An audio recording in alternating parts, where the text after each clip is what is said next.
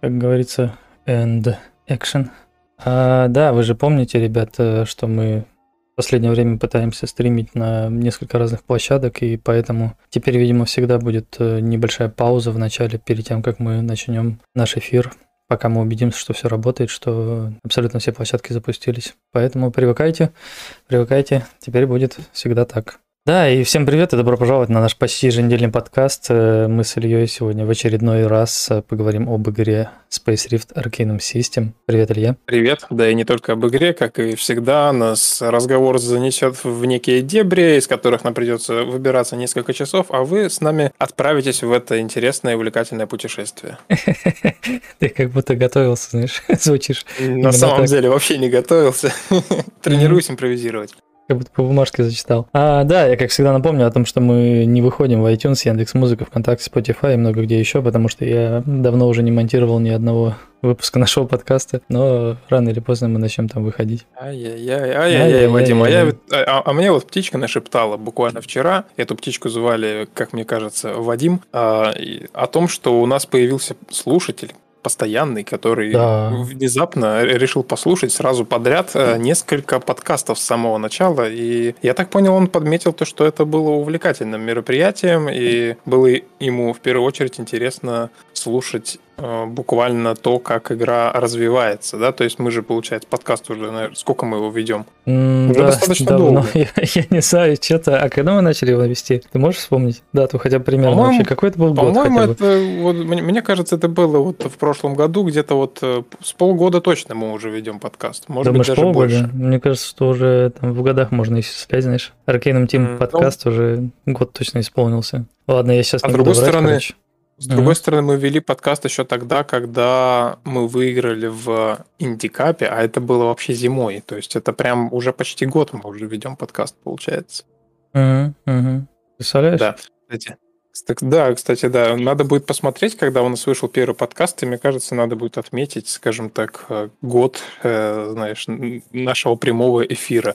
А ты, кстати, я смотрю, музыку перестал включать, да, или мне показалось? Нет, она есть, она просто довольно тихая, во-первых, потому что ага. она, она для меня тебя перебивает, короче. А, и мне, соответственно, кажется в такие моменты, что и на стриме тоже она перебивает тебя, она как бы поверху играет. Поэтому... Ага Условно, она просто немножко там убирает шум какой-то на заднем плане, которого нету, потому что, да, ни твой микрофон, ни мой не включены по, на постоянке, но тем не менее, вот она там играет где-то позади. Я, кстати, на самом деле, ты знаешь, смотрю сам довольно много подкастов и слушаю довольно много подкастов, и я скажу так, а музыка это скорее исключение, чем правило. По-моему, музыка как раз-таки грешат э, довольно маленькие подкасты, начинающие. Возможно. Угу. Возможно, да. Кстати, всем привет. Я очень рад, что у нас сразу же сегодня все заработало, и чат подтянулся, работает прямо в эфире, и вроде как везде успешно получилось запуститься, в отличие от прошлого раза. Так что технически, наверное, мы все-таки растем. А, вот, и в чате вот люди здороваются. Всем привет. Мега, Мегалан, э, Хайдер, Леший, в общем-то, Лун, всем э, огромный большой привет. И ребята спрашивают, почему мы отказались от картинки из игры, На все э, ну, с трансляции из игры и поставили вместо нее обычную картинку. И без 161 Рус задонатил 161 рубль на все площадки и не только. Большое спасибо ему за донат. Извините за то, что я отобрал у Вадима полностью инициативу разговаривать и взял ее в свои руки. Говори, говори, я не против. У нас вот как раз это, скажем, в шепчате из ВКонтакте не подцепился чат, я поэтому полез разбираться, а поболтай пока. А я думал, ты скажешь свою коронную фразу о том, что Опять ты перебил донат. Ничего страшного, что? Ну да, да, ты поверх него говорил. Ничего страшного, что? А, я думал, ты скажешь, ничего страшного, если нужно ничего не делать, то всегда обращайтесь, а, и да, я всегда да, рад. Да, да.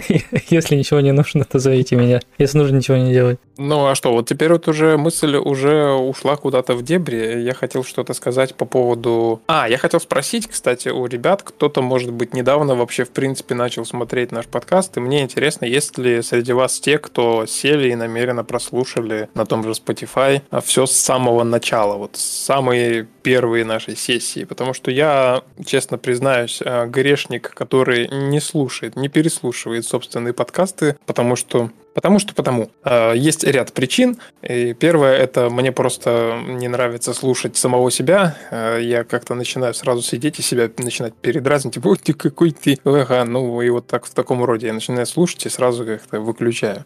Но при этом интересно вообще, насколько... То есть получается, если есть такие люди, значит мы это все делаем не зря. Как минимум. Угу. Да. Как минимум, да. Что, как там у тебя получилось починить-то контактовский? Почти, почти. Почти, почти, почти. почти. Придется сейчас, наверное, все выключить. Не-не-не-не, это, это же просто чат, ничего такого. И а, просто нужно понял. найти правильную ссылку на, не, на него, и все заработает, я надеюсь. Леша пишет, я вообще думаю, самое интересное будет просто скриншоты из игры пускать презентации. Ну да, возможно, но мы в любом случае подкаст ведем в первую очередь для того, чтобы поговорить, поэтому над картинкой как-то сильно стараемся не заморачиваться, и мы отказались вообще в принципе от э, трансляции самой игры, потому что в этом случае нам приходится фокус внимания переводить с разговора на непосредственно картинку. И это, наверное, все-таки неправильно, потому что мы заходим сюда в первую очередь пообщаться. И когда мы начинаем сидеть, тупить, там что-то переключать, это, я думаю, мало интересно слушать и поэтому отказались в итоге от этой идеи. Хотя мне тоже лично эта идея нравилась, но для этого действительно нужен какой-то отдельный уже человек, который будет просто сидеть и заниматься картинкой. Как это технически выполнить, я пока не знаю. Это все уже какие-то стримерские сложности, я от этого всего далек. А вот мне сложностей хватает и без этого, к счастью. вот. А Мегалан Вотер спрашивает, как вы себя чувствуете. Ну, чувствуем себя прекрасно наверное, да, Вадим, ты же себя прекрасно ощущаешь, особенно и... когда что-нибудь не работает. Когда что-нибудь не работает, я себя ощущаю прекрасно, и в эти моменты как раз-таки еще и параллельно там картинку передвигать, как это было, да, ты вспомни. Даже был ужас да. просто какой-то. Я там вообще тупил, сидел, ничего понять не мог. Я вот сейчас, например, пытаюсь параллельно авторизоваться в ВК через шип-чат, чтобы у нас подцепился чат, потому что он не хочет подцеплять чат, если ты не авторизованный. И да, и с тобой вот разговариваю, пишу тут всячески сообщения, сообщения, ага. Пароль да, ну, в принципе, вот, вспомнить. Народ пишет то, что статичная картинка, в принципе, так-то позволяет сфокусироваться на информации, а в игру все, в общем-то, и так летают и играют ежедневно, я думаю, некоторые даже. Поэтому действительно, наверное, правильное решение отказаться от вот этих вот заморочек с картинкой. Хотя, возможно, в будущем когда-нибудь что-нибудь мы придумаем такое. Или хотя бы, знаешь, пустим какой-нибудь зацикленный видеоряд какой-то спокойный, там, не знаю, или типа того. У меня даже была мысль, знаешь, а, каким-то образом организовать так, чтобы Кстати, да, у меня была идея такая, поставить, а, в принципе, отдельный YouTube-канал, а, поставить какой-нибудь э, компьютер, который будет постоянно просто стримить, э, как знаешь, как э, камеры стримят там улицу какую-нибудь, да, в городе. Точно так же, чтобы с игры постоянный шел стрим, типа, что происходит, например, в орбите Андреода или еще что-нибудь такое. И это все, например, когда мы начинаем эфир, чтобы мы как бы стримили стрим, получается, другой. Но это уже такое какое-то стра- странное на самом деле мероприятие. Ну, это если технически да. все устроить как-нибудь интересно, то как бы что бы и нет-то. Да, вот да. Серег 27 Рус пишет, «Э, первый подкаст был 7 месяцев назад. Кстати, хорошая штука, вот то, что те, кто обращаются непосредственно к нам, выделяют э, наш никнейм, то есть, по сути, просто нужно написать никнейм Arcanum Team, тогда нам легче будет отбирать то, на что, собственно, из чата отвечать, потому что сейчас чат уже становится немножко поактивнее, чем раньше, и некоторые сообщения даже я вот лично не успеваю полностью прочитать. Но тем не менее, вот Мегалана Вотер пишет, мне игра нравится, но в нее не играл. Подкасты далеко не все слушал. Однако я рад, что есть люди, подобные вам, которые что-то делают. А, спасибо, спасибо. Обязательно поиграй в нашу игру. Я надеюсь, э, тебе будет интересно. И приходи почаще на наши эфиры. Может быть, что-нибудь интересное услышишь. Блин, Илюх, ты сегодня такой просто красавчик, ты мне так нравишься. Ты уже минут 10, короче, разговариваешь в хаску, не затыкаясь. Это просто великолепно. Очень хорошо. Спасибо, спасибо, спасибо, Вадим. Я очень, очень рад, что ты доволен моим, э, скажем так, сегодняшним настроением, наверное, да? Да, но в принципе, знаешь, когда не, нечего делать, знаешь, когда нужно заткнуть как-то паузу, очень удобно просто обращаться к чату и перечитывать сообщения, отвечать на них и реагировать. Наверное, в принципе, это даже, э, в принципе, даже, может быть, стоит делать почаще, потому что народ прям пишет хорошо, хотя у нас не так уж много зрителей сегодня. Надеюсь, сегодня нас никто не будет накручивать, как это один раз было на моем ночном стриме, когда сидел, работал, потом кто-то включил э, каких-то ботов, они накрутили нам 160 аж онлайна, и мне потом еще кое-кто пытался доказать то, что это были все реальные люди, но я-то знаю, как ведет себя чат, а на стримах 160 человек с одновременным онлайном. Так что меня не проведешь. Это, это сейчас звучало так, как будто наоборот такой просишь, ну давайте накрутите нас тут, накрутите. Я надеюсь, не, не, никто не, не, сегодня нас не будет накручивать. Но с другой стороны, видишь, это такая странная штука. Тебе, с одной стороны, приятно, что у тебя огромный онлайн, но потом ты думаешь, ну не могли же столько людей прийти одновременно. И вот я вот в каком-то вот таком состоянии тогда вел стрим, и это было достаточно странно. Угу. Леша пишет, пересматривать себя очень полезно. Это как тренировка перед зеркалом. Помогает найти оптимальный голос и эмоции, чтобы материал лучше воспринимался. Да, возможно, но я просто не ставлю перед собой прям особо какую-то цель, знаешь, стать э, как каким-то актером звучания, там, я не знаю, чтобы там прям у меня голос как-то там бархатно звучал, тем более у меня еще и микрофон э, не особо студийный, так скажем, и поэтому как-то я сильно не заморачиваюсь. А вот ты, Вадим, как считаешь, стоит, да, заниматься вот этим вот, само, вот этим вот ну, самоанализом? Да, да, самоанализом стоит заниматься, и не только самоанализом, но и работой над своей дикцией. Вот я, например, очень грешу тем, что постоянно глотаю какие-то звуки, слова. А ты вот, например, ты очень яркий представитель, важный Arcanum Team. Ты должен говорить об игре и много говорить об игре, и говорить об этом везде, всегда, и на всех площадках, и давать интервью, и бла-бла-бла. Если ты не будешь отслеживать, что ты где-то там говоришь какие-то слова паразиты или еще что-нибудь вроде этого, то, возможно, тебя будет не так интересно слушать, а это очень важно. Значит, надо начинать переслушивать самого себя. Я, кстати, на самом деле раньше этим занимался, но как-то со временем, э, я не знаю из-за чего, как-то перестал. Но это было очень давно и неправда. Uh-huh, uh-huh. А, Леша пишет, так, стоп, я говорил про презентацию картинок, где ты берешь 100-200 скриншотов, пихаешь их, проигрываешь, рандомно их на просмотр ставишь. Очень интересно. Ну, тоже как бы интересно, но мне кажется, не, не знаю, мне, мне почему-то эта идея не очень западает в душу, хотя, может быть, стоит действительно. Просто еще нужно где-то взять 100-200 скриншотов. Знаешь, Леший, обрати внимание, загрузочный экран игры до сих пор черный, потому что я все время хочу как-то его сделать все-таки с красивыми скриншотами, чтобы там какие-то арты были прикольные, а не просто вот этот текст на черном экране. Но до этого просто не доходят руки. А ты мне говоришь, чтобы я 100-200 скриншотов подготовил для субботнего подкаста. Это уже что-то из, э, знаешь, из ряда фантастики, можно сказать. Мега Лан Вотер пишет, неожиданно, неожиданно для себя ваши первые подкасты просмотрены мною, но после я перестал смотреть, вот уж так получилось, извиняйте. Ну, ничего со всеми бывает. А, самое главное, что сейчас ты здесь, и это очень хорошо. Реши, меня... всеми лапами. А? У меня шутка была, когда ты спрашивал, типа, кто, кто из вас прослушал все подкасты вот так где-нибудь на Spotify или типа того. И я такой, да все прослушали. Просто, ну вот взяли и прослушали, потому что надо было идти слушать, а они прослушали. Ну, не захотели люди слушать. Окей.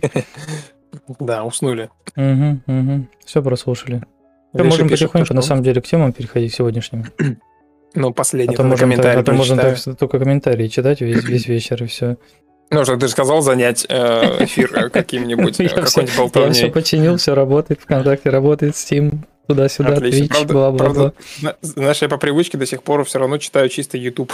Не знаю, почему мне так. Э, так что, ребята, извините, если что. Ну, в общем-то, да, наверное, наверное, наверное, давай переходить к основным нашим темам. Что у нас там сегодня на повестке дня? А, в первую очередь, наверное, давай упомянем с тобой Индикап, да, на котором отменили номинацию «Лучшая игра на Unity». И как думаешь, Ой, стоит это... поговорить о причинах вообще, почему люди делают подобные поступки? Слушай, на самом деле тут э, нам сложно судить, да, ну давайте для тех, кто не в курсе, для начала скажем, что Индикап это конкурс инди-игр Восточной Европы, то есть в принципе там участвует не только Россия, там в принципе много разных э, из разных стран. Инди-разработчики участвуют в этом конкурсе, и в нем существуют разные номинации, там около 10 штук, э, есть там лучшая игра на Unreal, на Unity, лучшая ПК-игра, ну и так далее. Э, и, собственно, любой инди-разработчик может поучаствовать в этом конкурсе и выиграть какие-то определенные призы. И нам посчастливилось в 2021 году поучаствовать в этом конкурсе зимой, и мы даже выиграли в номинации как раз «Лучшая игра на Unity». Э, выиграли монитор и там еще билеты на мероприятие. Можно я тебя перебью? А, У тебя как да? будто бы шум какой-то посторонний сзади. У тебя там окно открыто или что? Нет, это операционная система друг э, играет в Counter-Strike. А, ну ладно, окей, хорошо. продолжай. Да. А, в общем-то, этот конкурс э, продолжается уже несколько лет, то есть э, два раза в год он проходит, летом и зимой. И сейчас начинается очередной, собственно, конкурс Индикап, и они объявили то, что у них отсутствует в этот раз, и с этого момента отсутствует номинация лучшей игры на Unity. При этом лучшая игра на Unreal присутствует. Э, я задал вопрос, почему так. Они мне, в общем-то, ничего особо не ответили, но один из комментаторов, который тоже там общался в комментариях, сказал мне, что вроде как у них просто больше нет сотрудничества с э, Unity. То есть я так понял, что у них все номинации, они как бы спонсируются, в общем-то, теми, кто как бы от от кого эта номинация идет. То есть, если лучшая игра на Unity, значит, там непосредственно Unity Technologies как бы участвует как спонсор. И я так понимаю, что спонсорства в этот раз не будет, и они, собственно, поэтому эту номинацию прикрыли. Но, может быть, и из других каких-то причин.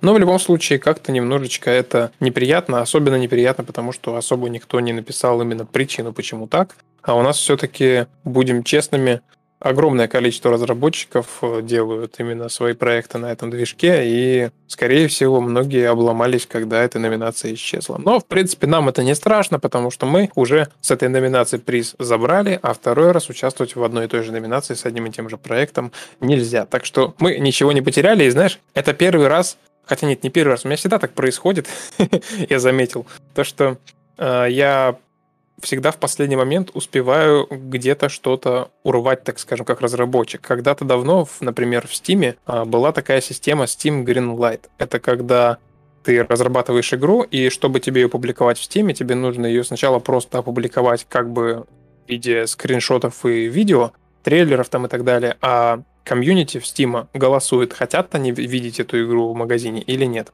И на замену этой системе пришел уже Steam Direct, когда ты просто платишь 100 баксов и выкладываешь абсолютно любую игру и всем начихать что-то выложил. Но именно Steam Greenlight я застал практически, я вот был в последней волне разработчиков, когда этот Steam Greenlight уже закрыли. И получается, что мой первый проект, «Восход выживания», он был выпущен именно через Greenlight, и он там чуть ли не полгода ожидал вообще, в принципе, своего зеленого света, который позволял, в общем-то, уже оформляться и выкладывать игру. И, в общем-то, как только этот момент произошел, когда я игру эту выложил, там буквально через пару месяцев уже полностью все э, перестало существовать, и, в общем-то, Steam Direct пришел на замену этой системе. Вот такая история. А у меня, вот, знаешь, ты когда мне сообщил о том, что не сняли эту номинацию, у меня было ощущение, что ребята как будто бы, знаешь, а, следуют трендам или вроде того, знаешь, когда сейчас, сейчас же модно говорить, да, о том, что есть движок плохой, есть движок хороший, вот э, есть хороший движок, и давайте там условно на нем все разрабатывать. И как будто бы это тоже примерно об этом же. Типа, давайте все там а, всячески пушить, продвигать Unreal, разработчиков на Unreal, а всех вот этих вот, которые делают свои беспонтовые поделки на Unity, а их просто не будем упоминать, чтобы не давать им лишний раз какую-то трибуну для выступления или вроде того. Как думаешь, был здесь какой-нибудь такой подтекст, или это я уже накручиваю сам себе? Мне кажется, ты уже накручиваешь сам себя, и плюс ко всему, на самом деле, почему-то мне было... Я даже как-то думал о том, что, скорее всего, эта номинация скоро исчезнет, потому что у Unity в отличие вот остальных, от остальных номинаций, даже членов жюри было типа всего два человека. И один из них, типа, еще и там, как бы, даже мой знакомый, как бы. То есть там прям как будто бы уже заранее, типа, заведомо было очень мало, как бы, в принципе, движника со стороны Unity, типа, как будто бы эту номинацию, знаешь, притянули за уши. Потому что открываешь э, жюри на Unreal Engine, там человек там 10 или 15, по-моему, в жюри. Uh-huh. Ну, может быть, меньше, я, скорее всего, преувеличиваю. Человек там, может быть, 7, да? А у Unity там самый маленький вообще список жюри. И для меня это уже было вопросом еще несколько лет назад, когда мы первый раз еще участвовали в этом конкурсе. Вот, и да, поэтому кто его знает. Знаешь, когда-то была группа ВКонтакте, она прям так и называлась, типа официальное русское сообщество движка Unity. Потом со временем оно переименовалось просто типа Unity 3D. То есть оно перестало быть официальным сообществом, типа представительством в России. А сейчас оно, знаешь, как называется? Uh-huh. Unity slash Unreal. То есть, uh-huh, как uh-huh. бы да, и, и админы, когда вот сделали этот ребрендинг, они прям написали такой пост, что типа вот, Unity совсем уже не торт, короче, Unreal зашибись. Они, в общем, сами админы перешли на Unreal и такие типа, ну, мы, короче, и группу тоже переделаем, она теперь еще и по Unreal. Я такой типа, ну и нахрена? Чем смысл? Но, с другой стороны, как бы, что тут поделать? Такие тенденции, и я давно уже наблюдаю за тем, как Unreal набирает обороты, и это, в принципе, наверное, даже хорошо, потому что, во-первых, в условиях конкуренции, возможно, и Unity как бы начала быстрее развиваться. Они, в принципе, очень многое переделывали в своем движке и постоянно что-то обновляют. Я, правда, грешу тем, что не слишком слежу за вот этими инновациями, потому что у меня есть привычка разрабатывать проект на одной версии движка и не перекидывать ее на новую, потому что там постоянно что-то может отвалиться, а мне не хочется тратить время на то, чтобы пересобирать проект из-за того, что я его там перевел на новую версию. Но, тем не менее, считаю, что конкуренция – это всегда хорошо. Потому что Unity до этого, считаю, что был такой единственный движок, да, который очень доступен, он бесплатный, считаю, что, ну, условно бесплатный, там, если кто-то больше 100 тысяч долларов в год зарабатывает, тогда только уже нужно платить определенные деньги за лицензию Unity. А так, как бы, любой желающий может прямо сейчас садиться, открыл YouTube, изучил все, что надо, и в путь дорогу, пожалуйста. Хоть в App Store, хоть э, в Google Play, хоть в Steam, везде дорога открыта. И сейчас, на самом деле, интересное время, потому что буквально еще 5 лет назад не так просто было выложить свою собственную игру. А 10 лет назад, когда я только начинал, это было вообще за гранью фантастики. Когда я начинал, для меня, если, ты разра... если кто-то знакомый разрабатывает игру и выпускает в Стиме, для меня это был какой-то полубог, типа, ё-моё, в Стиме у тебя есть своя игра? Вот это обалдеть было. Ну да, да, конкуренция это вещь такая, она, конечно, полезная в любой, мне кажется, индустрии, и в игровой индустрии, и в кино, и там где угодно автомобили, те же самые, да. Все, что делается с оглядкой там, на твоих конкурентов, оно всегда заставляет тебя немножко шевелиться и шевелить мозгами в том числе. Поэтому, да. Хорошо, что появился Unreal, и хорошо, что есть разработчики, которые на нем что-то делают. Мне кажется, что очень скоро, возможно, Unreal тоже, возможно, начнет ассоциироваться с какими-то играми, которые выглядят как помойка. Что-то мне вот так подсказывает. Потому что тоже очень многие люди сейчас, наверное, начиная разрабатывать, разрабатывают уже на Unreal, и как бы движок это не панацея. В любом случае, если ты не умеешь этим пользоваться, можешь делать примерно то же самое, что и на Unity. Правильно же говорю? Э, я слежу за одной игрой, тоже инди-игра, я не, не, не скажу сейчас название, но суть в том, что тоже ребята там каким-то маленьким коллективом делают тоже космосим. И я, в принципе, всегда стараюсь следить за теми, кто одновременно с нами делает тоже какой-то космосим, особенно если это русские ребята. Вот, и у них там они выпускают видосы по своей игре, типа, что они там сделали, как дневники разработчиков такие. Вот и я как бы открыл видео, смотрю. Мне очень понравился у них эффект э, вот этих вот, э, как ты там сказал, э, полосы Майкла Бэя, засветы, вот эти вот блики такие, короче, uh-huh, uh-huh. от солнца, типа, от звезды. Я пишу им в чат в Дискорде, ребят, типа, «А это вот вы чисто вот, ну, а у них игра на Unreal. Вот, и я спросил, это художник рисует эти блики, или это, типа, встроенная фишка в движок? На что мне кто-то, то ли это разработчик был, то ли это просто был какой-то игрок, отвечает, что, типа, «А, да, это, типа, Unreal, переходи тоже, типа, со своим Space Rift, потому что, типа, Unreal зашибись. И я такой, блин, но, но ты хотя бы, ну ты же разработчик, но, но ты же понимаешь, что это все можно нарисовать. Причем здесь переход на другой движок? Серьезно, мне из-за бликов нужно перейти на Unreal. Не, ну, вот нас... надо, надо причину всегда искать, знаешь, чтобы как-то там вырасти над собой или типа того. Как бы, или, или принять какое-то решение, которое станет э, каким-то радикальным, что ли. Типа, переходи на движок на другой, и все такие, кто ждал игру, понимаешь, что в ближайшие полгода ты будешь движок изучать и пытаться перенести угу. все то, что уже сделано, а без потери там каких-то определенных моментов. Да, потом, да, знаешь, а потом, знаешь, через э, годик-два Unity, короче, наберет обороты, а выпустит какую-нибудь Uber-фишку, которая нахер утопит э, Unreal, и мне все будут говорить, переходи на Unity, если ты на этом Unreal сидишь. Я такой, да-да, ребят, сейчас обратно перейду. И так и прыгать туда-сюда. А что по поводу чего, City Fest? Когда он там, говоришь, проходит? В марте City Fest? Да, у нас новосибирские ребята организуют, ну не только новосибирские, я так понимаю, это такое общее такое мероприятие, типа как, э, типа как DevGam, только чуть поменьше, но, в общем-то, да, в Новосибирске проходит Game Dev Weekend осенью и Game Dev City Fest э, весной в марте. А, и как бы сейчас они опубликовали опять информацию, что, в общем-то, билеты уже начинают продаваться, в общем-то, приобретать уже. Но я как-то не тороплюсь на самом деле. Как-то вот э, у меня, я два раза уже был на этих мероприятиях, и с одной стороны, это прикольно, то, что движняк, можно прийти там, посмотреть на других разработчиков, кто-то посмотрит там на тебя, а может быть даже пара человек после этого там попросят ключ от игры или даже купят игру, вступят там в сообщество. Но в основном туда приходят как бы либо с какой-то конкретной целью, да, то есть это, например, там найти себе там инвестора, найти издателя там и так далее. А у меня такой цели, как правило, не было особо никогда, когда я на такие тусовки собирался. И второе, да, там можно выиграть какие-то призы, возможно, но э, у нас просто проект немножечко неподходящий, мне кажется, для того, чтобы соревноваться со всеми остальными. Вот. И как-то в итоге мы туда два раза ходили, я себя немножко чувствую какой-то серой мышкой на этой всей тусовке, и как-то не сильно меня тянет. А вот ты как думаешь?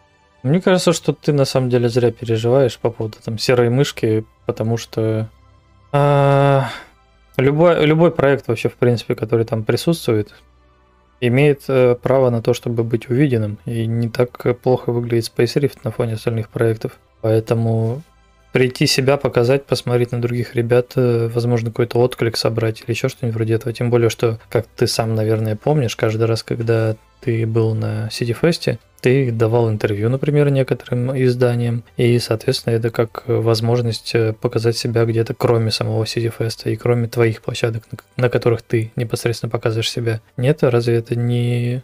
А, да, это верно. Просто я, наверное, слишком знаешь, мы с тобой оба, видимо, страдаем этой болезнью, мы слишком требовательны к себе, и я почему-то, когда, знаешь, вот сейчас, например, у меня есть варик точно так же подать заявку на номинацию «Лучшая игра просто на ПК, да, на индикап тот же самый. Угу.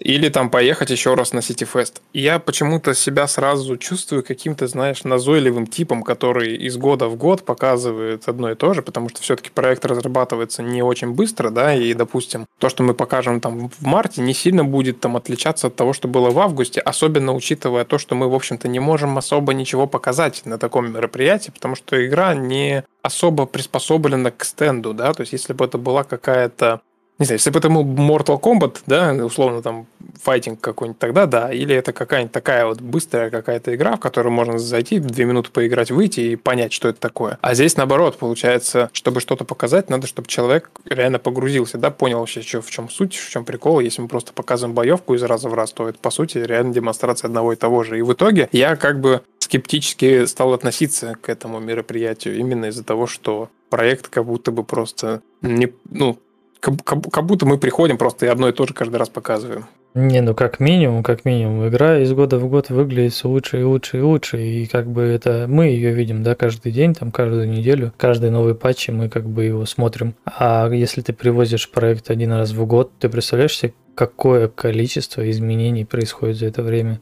И вообще, ну вот, э, я не знаю, запусти какой-нибудь ролик сейчас просто по Space Rift, там, не знаю, двухгодичной давности где-нибудь там. А вон на этом, скажем, на Ферм ТВ, да, там был, когда вы с Иваном летали, когда игра еще даже не вышла никуда, в принципе, ты там показывал какие-то наработки. И сравни с тем, что сейчас, это же две разные игры. Между ними общего это только космос и кораблик стартовый, и все. На самом деле забавно, недавно на канале «Быть Индия» вышел выпуск про нашу игру, который, кстати, мы тоже недавно с тобой обсуждали, но не на подкасте. Вот. И меня позабавило то, что там ребята, видимо, особо не парились. И для того, чтобы взять футажи из игры, при том, что я им вроде давал ключики, я думал, они, может быть, даже запишут свои собственные футажи, но они не парились, они взяли просто записи с Ютуба, и они взяли именно ту запись, которую записывал еще Вячеслав, когда мы еще не выпустили игру, это были тоже вот буквально там какие-то кадры из игры, где там ни эффектов нету каких-то особых, ни постобработки, то есть там максимально все пусто, и они это вставили на первые прям секунды, как будто бы это игра, которая вот сейчас так выглядит.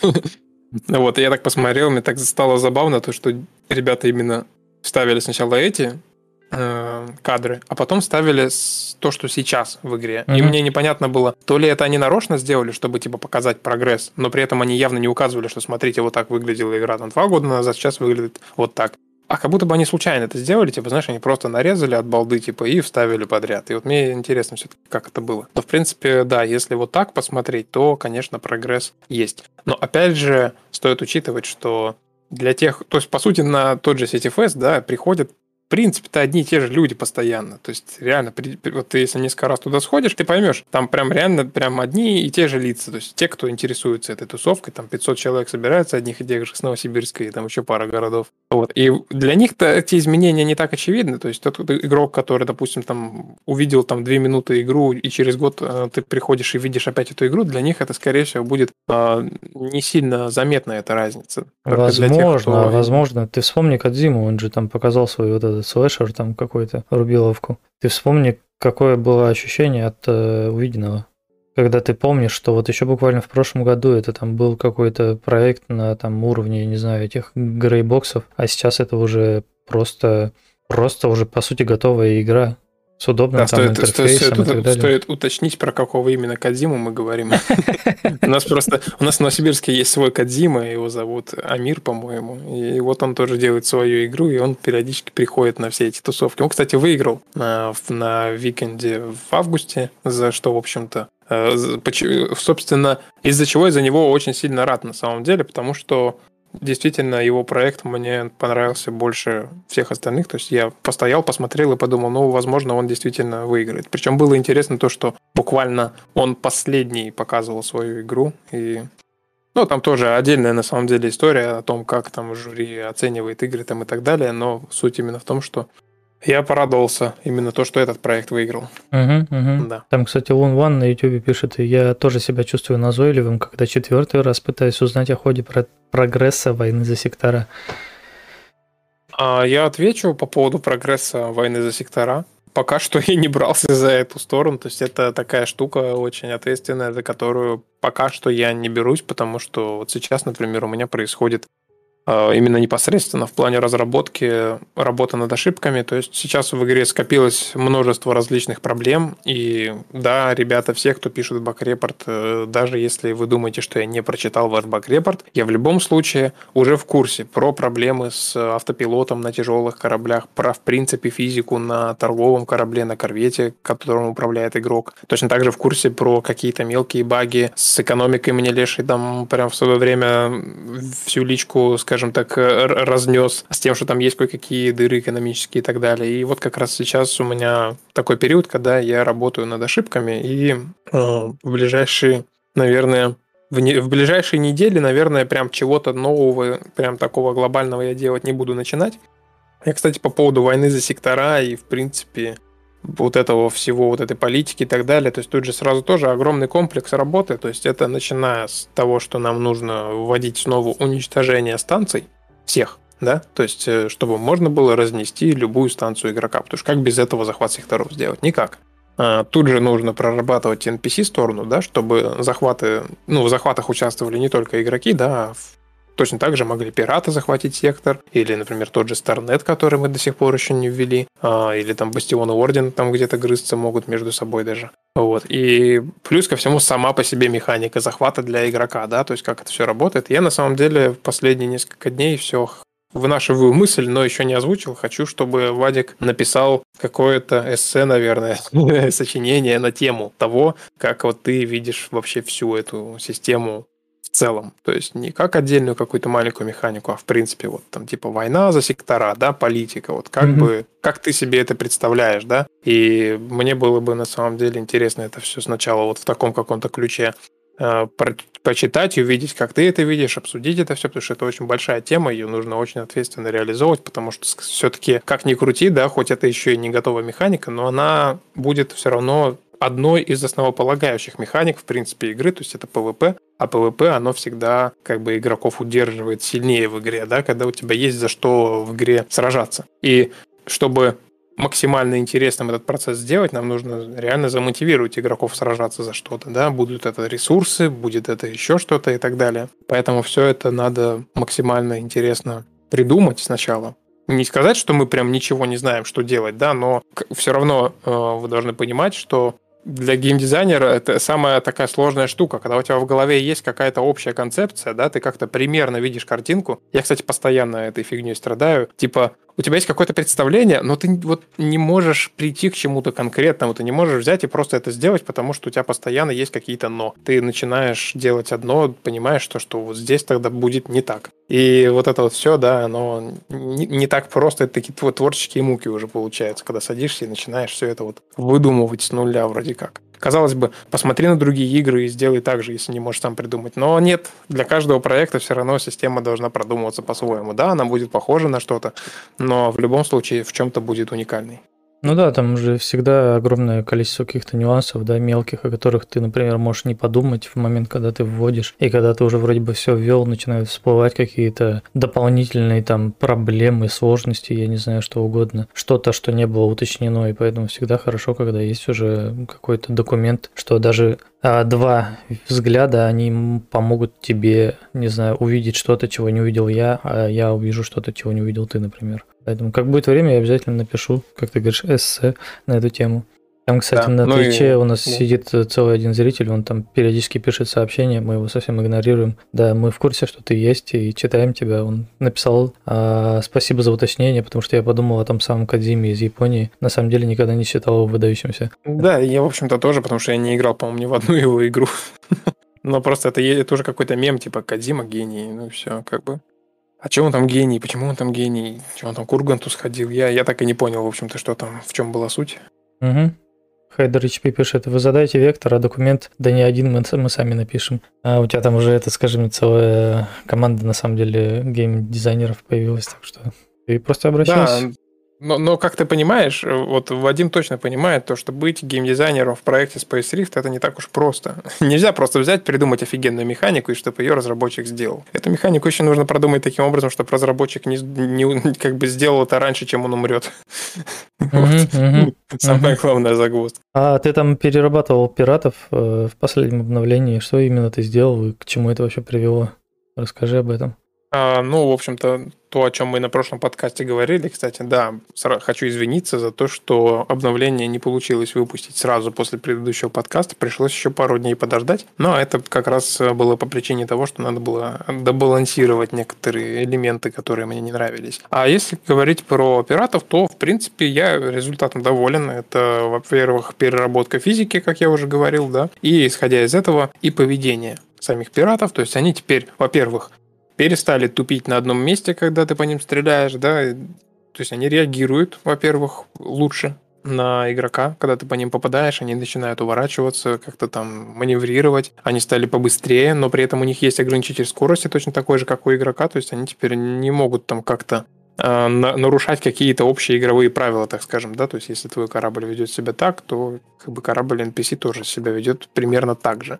Вот. Плюс у них появилось чуть больше мозгов в плане анализа их преимущества. То есть, э, если у тебя очень мало хп, а у него чуть больше, он, скорее всего, отступать не будет. Даже если ты его активно атакуешь, он, скорее всего, будет пытаться тебя додавить до последнего. А если при этом наоборот происходит, если ты его начинаешь давить, то тогда уже в последний момент он может попытаться драпать. Раньше это происходило сразу после того, как у бота вынесли щит и выглядело максимально глупо. То есть он становился просто легкой мишенью, его можно было спокойно доломать, и ничего тебе за это не будет. Ну и помимо всего прочего, сама по себе физика стрельбы была немножечко на мой взгляд, улучшена, но, возможно, кто-то со мной не согласится. А, во-первых, э, все-таки скорость пуль а, чуть-чуть стала поменьше, а во-вторых, э, сама физика пуль стала немножечко посложнее. А, именно то, что у пули как бы уменьшился радиус его, ее действия и дальность, на которой она начинала как бы обрабатывать столкновение. Ну, по факту, если простыми словами, то теперь легче увернуться от пули. Даже если она буквально перед вашим носом уже почти у вас влетела, у вас гораздо больше шансов резко сманеврировать и увернуться. А раньше эта пуля попадала в вас, даже если она пролетала мимо вашего корабля там в двух-трех метрах. Просто из-за того, что все происходило максимально динамично, это, возможно, упускалось из глаз, и игроки этого сильно не замечали. И самое главное, что раньше у ботов радиус пули был гораздо меньше, чем у игроков. То есть по факту сражаться с ботами было гораздо легче, чем в PvP. Сейчас эти параметры немножечко были приближены к одному значению, и как бой с пиратами, да, с NPC, они, ну, как бы стали чуть больше похожи именно на игроков в плане сложности попадания по ним, в плане, в принципе, работы, например, там тех же щитов. И плюс ко всем этим изменениям еще, в принципе, я уменьшил пропорционально у всех счетов в игре скорость восстановления, скорость регенерации, и при этом увеличил в два раза мощность всех орудий. Но это была мера именно вынуждена из-за того, что стало сложнее попадать. То есть, если раньше вам было очень легко попадать, и при этом попадание наносило очень мало урона, и при этом от попадания было сложно увернуться, бой был достаточно линейный, предсказуемый. То есть, кто первый начал стрелять, тот, скорее всего, победит, потому что увернуться от выстрела практически было невозможно и все тому подобное. Сейчас как раз наоборот. У вас э, как бы больше урон, но при этом гораздо больше шансов увернуться как-то от выстрела, куда-то немножечко отступить там и так далее. Плюс ко всему еще и у кораблей была пропорционально, ну не, про, не пропорционально, у некоторых сильнее, у некоторых меньше, была уменьшена маневренность. Это именно касается скорости поворота, например, на КУЕ, когда вы делаете вот этот маневр переворота, э, скорость разворота, когда вы мышкой управляете, корабль стал как бы менее маневренным, чем раньше. То есть тот же Raptor M2, допустим, раньше он был настолько маневренный, что из-за этого было сложно им управлять. То есть он настолько резко реагировал на мышь, что прицелиться было практически невозможно, его просто разбалтывало максимально сильно и сложно было сосредоточиться на цели. А сейчас все корабли стали чуть менее маневренными, и за счет этого как раз в бою тоже стало гораздо более важным попадать вовремя. Потому что если ты не успел попасть вовремя, корабль может уйти за пределы экрана, тебе потребуется определенное время, чтобы развернуться и снова начать, например, наступление. И тут же хочу еще сказать, что гораздо больше теперь профита от э, управления кораблем с отключенной стабилизацией. Вы можете вообще не пытаться атаковать в лоб, а как раз наоборот отбиваться, отступая, так сказать. А, и в принципе, э, ничего не сильно я долго рассказываю. Не, не, нормально, нормально. А, в принципе, все это вместе, да, что нам дает? Во-первых, бой стал сложнее, Бой стал, наверное, чуть более нервным таким, адреналиновым. А плюс к этому всему прибавились еще визуальные эффекты различные при низком уровне здоровья. И, в общем-то, некоторые игроки остались недовольны этим, а некоторые довольны. И вот я даже не знаю, как бы, кому больше верить. То есть кто-то говорит, что новичкам теперь станет гораздо сложнее, потому что пиратов реально сложнее стало убить. А кто-то, наоборот, говорит, что это очень сильно закаляет, и теперь уже невозможно там разнести в одиночку пиратскую базу. Хотя я уверен, через недельку будет уже возможно. Там, типа, ребята быстро научатся и уже, возможно, научились. Но сам факт того, что как бы вроде бы как бой стал интереснее. Хайдер HP пишет в чате, вчера зашел в Рифт посмотреть как раз пиратов. В какой-то момент все стало размыто, думаю, все, конец, досиделся за ПК, совсем слепну. Пойду умоюсь и ускорился, уходя от пиратов. Оказывается, это в игре. Прикольно. Ну да, там получается, когда ты попадаешь под жесткий прессинг, а, у тебя начинают там с краев экрана немножко все темнеть. Ну, ты знаешь, да, откуда я все это уже начинаю перетягивать. Ага, ага. Там, кстати, Леший на эту же тему пишет, на, корме... на корвете выбешивает красный экран, когда твой щит еще на 95%. Там как-то зависит от количества урона полученного или от количества оставшегося ХП? Там зависит, во-первых, от количества полученного урона, и во-вторых, если он становится красным, это, скорее всего, из-за того, что уже подломан корпус. Да, надо будет учесть этот момент, немножечко доработать. То есть, если у вас очень сильно подломан корпус, но щит полный, у вас все равно будет краснеть экран, да, скорее всего, это так. Надо как-то это поправить, наверное, а то очень много отклика mm-hmm. на эту тему. И, кстати, там э, человек по имени Кремиан Рейн, по-моему, спросил по поводу ракет, чего-то там еще. Вот. И еще также уточнил про дальность орудий очень его интересует. И я вот тут задумался по поводу новой механики, которую ты тоже хотел обсудить. А с тем, что теперь можно зумить, а дальность орудий-то на самом деле довольно маленькая. Ты не хочешь немножко увеличить расстояние, на котором можно наносить урон? Потому что оно даже сейчас, в нынешней, в текущей версии, нет, не так, даже в предыдущей версии, когда еще не было никакого зума, а зачастую уже хотелось бы наносить урон, например, по пирату, а он еще сильно далеко. Вот, а когда появился еще и когда появилась оптика, мне кажется, что это еще более критично. А, слушай, да, я согласен, а, потому что сейчас, в принципе, дальность оружия очень сильно занижена, то есть там буквально оно там на километр, полтора, наверное, бьет в лучшем случае, если вы летите в сторону цели, и как бы снаряд тоже принимает вашу скорость. Поэтому, да, скорее всего, я увеличу это расстояние. Оно было уменьшено несколько патчей назад, когда я оптимизировал, в общем-то, бой. Вот, и тогда я уменьшал. Сейчас я постараюсь, наверное, вернуть все-таки к какому-то ну, к расстоянию примерно километр, наверное, 3-4 хотя бы, чтобы была вот эта вот дистанция поражения, чтобы когда вы уже видите корабль, да, когда он уже прям реально там близко летит, чтобы можно было попасть. Вот, а там уже будем смотреть. Но стоит еще обратить внимание на то, что сейчас все-таки боевая система, она далеко еще не готова.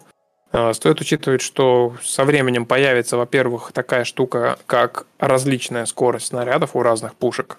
То есть какие-то будут медленнее, какие-то быстрее. И точно так же будет различная дальность у разного орудия. То есть, например, будут какие-то артиллерийские пушки, например, у тех же корветов, да, которые, возможно, даже не точечно бьют, а, как знаешь, больше оружие массового поражения, когда ты куда-то в сторону пульнул, да, и все, что там было, его разнесло, короче. А вот это было, это, возможно, будет похоже на силовую пушку из иксов, например. Там второй, третьей части была такая пушка, когда ты стреляешь просто в какую-то сторону, и оно дамажит просто, типа, комплексно несколько кораблей сразу. Uh-huh, uh-huh. На массу, так вот, сказать. Поэтому, да, да, да. Андрей Попович, привет. Добрый вечер, ребята. Мед для ушей, субботний подкаст, и надо уже зайти в игру, чтобы больше понимать, про что говорите. Илья Коля меня звал War Thunder, кинь ему тамбан за это. А, на Твиче ЦБ Прок пишет, э, может не в тему, а когда ближайший запланированный вайп будет? Я ну, полагаю, что никогда не будет, мы же вроде как ничего такого не планируем. Так что да, глобально, глобально я не хочу делать вайпы, в принципе. А, но я хочу обрадовать тех, кто ждет вайпа. А, скорее всего, это будет, э, знаешь, не так, как это обычно происходит, а это будет типа игровым событием. То есть рано или поздно Starnet все-таки прилетит.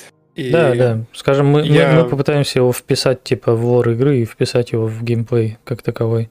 Весь да, этот то вайп. есть э, полностью весь аккаунт вам точно никогда не сбросят, скорее всего, если там не произойдет, там, не знаю, метеорит не упадет. Но, э, возможно, будет такие, будут такие ситуации, когда некое событие происходит, и если у вас не получилось отбить, например, атаку Starnet, особенно первую, то как бы просто сектора некоторые постепенно будут полностью зачищены от ваших станций, от ваших кораблей, вообще все, что там находилось. Но это еще пока не грозит вам в ближайшие, ну, наверное, месяц-два.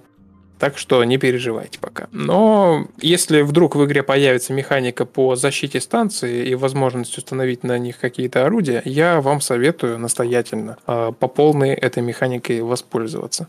Когда там был у Лешего да, на днях на, на стриме, и говоришь, он там восхищался очень сильно а, новой механикой зума. Да, да, я присутствовал на стриме, более того, я даже поучаствовал в ПВП. А, я даже одержал победу в этом ПВП, что для меня огромное достижение, ведь я никогда за всю жизнь в своей игре, по-моему, а, никогда в ПВП не выигрывал.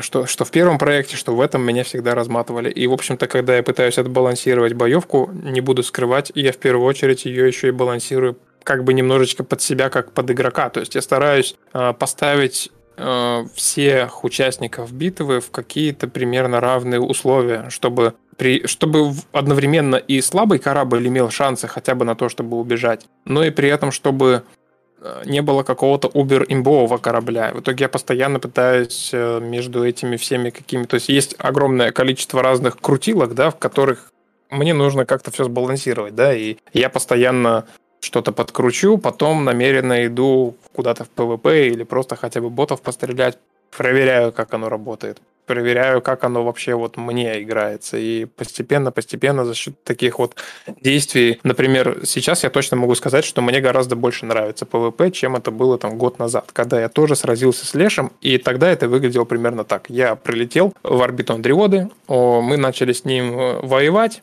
скоростя были под 300 метров в секунду, и я вообще ни разу по нему не попал. Он просто включил боковые двигатели, крутился вокруг меня, и я просто не мог, в принципе, физически никак по нему попасть, потому что мы снаряды летели очень медленно, медленно, а его корабль летел очень быстро, он менял траекторию, и получается, что за счет того, что у него там какая-то огромная скиллуха, да, он там уже научился играть в игру, он вообще никаких шансов мне не оставляет. Сейчас э, все-таки для того, чтобы по тебе вообще не попали, тебе нужно гораздо больше усилий, и при этом у тебя корабль не будет там как-то слишком сильно все равно быстро как-то улетать от, от оппонента. Но я все-таки не знаю, насколько это хорошо или плохо, но вот как-то примерно так у меня получается с балансом внутри игры. А что с камерой? Но сейчас... М? А что с камерой ты новой, говорю, с оптикой?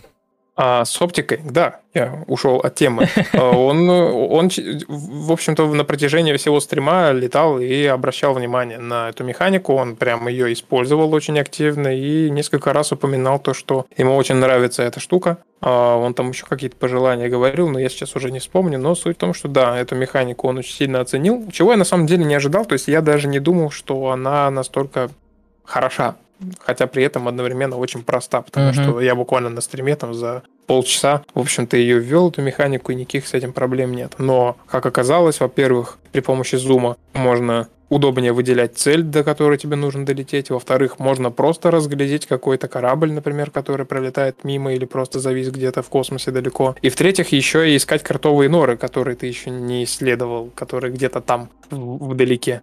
Так что да, Вадя, Вадим молодец, э, это он придумал. О, ну да, Вадим, конечно, молодец. Я на самом деле, вот по ощущениям, как будто бы раньше прям чего-то подобного не хватало, да, чтобы ты заранее там как-то обстановку оценил вокруг пиратской станции, например, или чего-нибудь такого, да, прежде чем ввязываться в бой. Или даже, возможно, как раз-таки, если там увеличить радиус поражения, возможно, стоит э, на ту же самую пиратскую станцию нападать вообще издалека, там, знаешь, чтобы больше урона нанести перед тем, как э, ты подлетишь достаточно близко, или перед тем, как на тебя уже нападут. Так что, Знаешь, по ощущениям, я... кого-то очень полезная штука. У меня mm-hmm. сегодня была мысль, э, как раз, опять возвращаясь к Старнету. Я когда-то уже говорил об этом, но я сегодня, знаешь, внезапно сейчас скажу такой факт. Смотрел Гарри Поттера. Так. Вот, я смотрел пятую часть, и в ней, возможно, вот здесь есть фанаты, в ней как раз э, Гарри Поттер впервые сталкивается, не впервые, но он сталкивается с Волан-де-Мортом, и там происходит такая ситуация, что, типа, э, Володька просто берет э, даже не своей палочкой, а просто рукой, рукой там маленький взмах делает, у Гарри Поттера нафиг выбивает из рук э, волшебную палочку, и он просто ничего не может сделать, потому что вот стоит Гарик, э, студент, а вот стоит Володька, который охренеть какой мощный, да? Mm-hmm. И раз, ну, разница в силе этих двух персонажей настолько огромная, что им в одном бою даже нет смысла в него вступать. То есть, типа, какие-то стандартные заклинания, которые там знает Гарри, никогда не, не смогут, в принципе, поразить там этого Волан-де-Морта, да? И когда я думаю про уничтожение станций, про особенно Старнет, я думаю, что это нужно приводить примерно подобному. То есть э, сейчас все приведено к тому, что ты можешь прилететь на исследователя и начать крошить пиратскую базу. Но в итоге все-таки я вижу это таким образом, что должны быть все-таки разные уровни боя, да, то есть обычного пирата ты можешь победить обычным оружием но если перед тобой огромный крейсер Starnet, э, он тебя просто в щепки за одну секунду может разнести, и тебе нужно применять абсолютно другую тактику против него. Я бы сказал, тут а... даже вопрос не тактики, а сплоченности действий в команде и подобного. Да, ну это по сути есть тактика, то есть стратегия какая-то, да, в бою. Не просто стоять и лупить его, кто быстрее, да, добьет там щит, а именно какие-то способы, как его одолеть какое-то оружие отдельное для этого, возможно, и так далее. КДРЧП пишет, кстати, Илья, запиши в журнал крестик в режиме копки руды надо уменьшить или осторожность увеличивать. Видимо, видимо, мешает как-то крестик. Даже не знаю, не совсем понял. Лучше напиши это куда-нибудь в бакрепорт или куда-нибудь в идее с более подробным описанием проблемы, чтобы я понял. Mm-hmm. Потому что иногда не совсем очевидно, о чем именно речь идет. Я вот сижу уже, скажем, мне 50 минут, короче, слушаю, как ты отлично разговариваешь в одиночку, и такой думаю, там у нас следующая тема, это неожиданно матрица. Как ее назвать, я же не знаю, это четвертая матрица или спинов матрицы, или что это за говно по матрице, но я вот думаю, а надо ли его типа обсуждать уже все-таки, или, или дать тебе еще высказаться? Слушай, да давай, может быть, небольшой перерывчик на три минутки сделаем, да спокойно сменим тему, я не против. Угу. Ну, давай, хорошо, тогда три, три минуты да. перерыв. Ага. А, все. Да, всем привет, кто присутствует на стриме. Привет, кто только что подключился. Сергей Коя, смотрю, там появился у нас. Там пишут, вот да, э, тебе там целую кучу всяких идей накидали, как можно реализовать э, войну против пиратских баз. А знаешь, что, кстати, я тебе хочу сказать? Да. Я тут некоторое время назад подумал по поводу Space Rift, и вот как будто бы, как будто бы мне не нравится идея э, огромных крейсеров в Space Rift. Как будто бы мне бы хотелось, чтобы Space Rift это было больше про какой-то локальный замес на небольших кораблях. Я не знаю, а... как объяснить, почему именно мне это не нравится, но типа, знаешь, давайте оставим большие крейсера, там, if онлайн или типа того, не знаю, что-то такое. Я с тобой и согласен одновременно, и как бы нет, я даже сам не знаю. То есть все-таки да, я сразу, я изначально говорил, что Space Rift это не про баталии там в тысячу кораблей.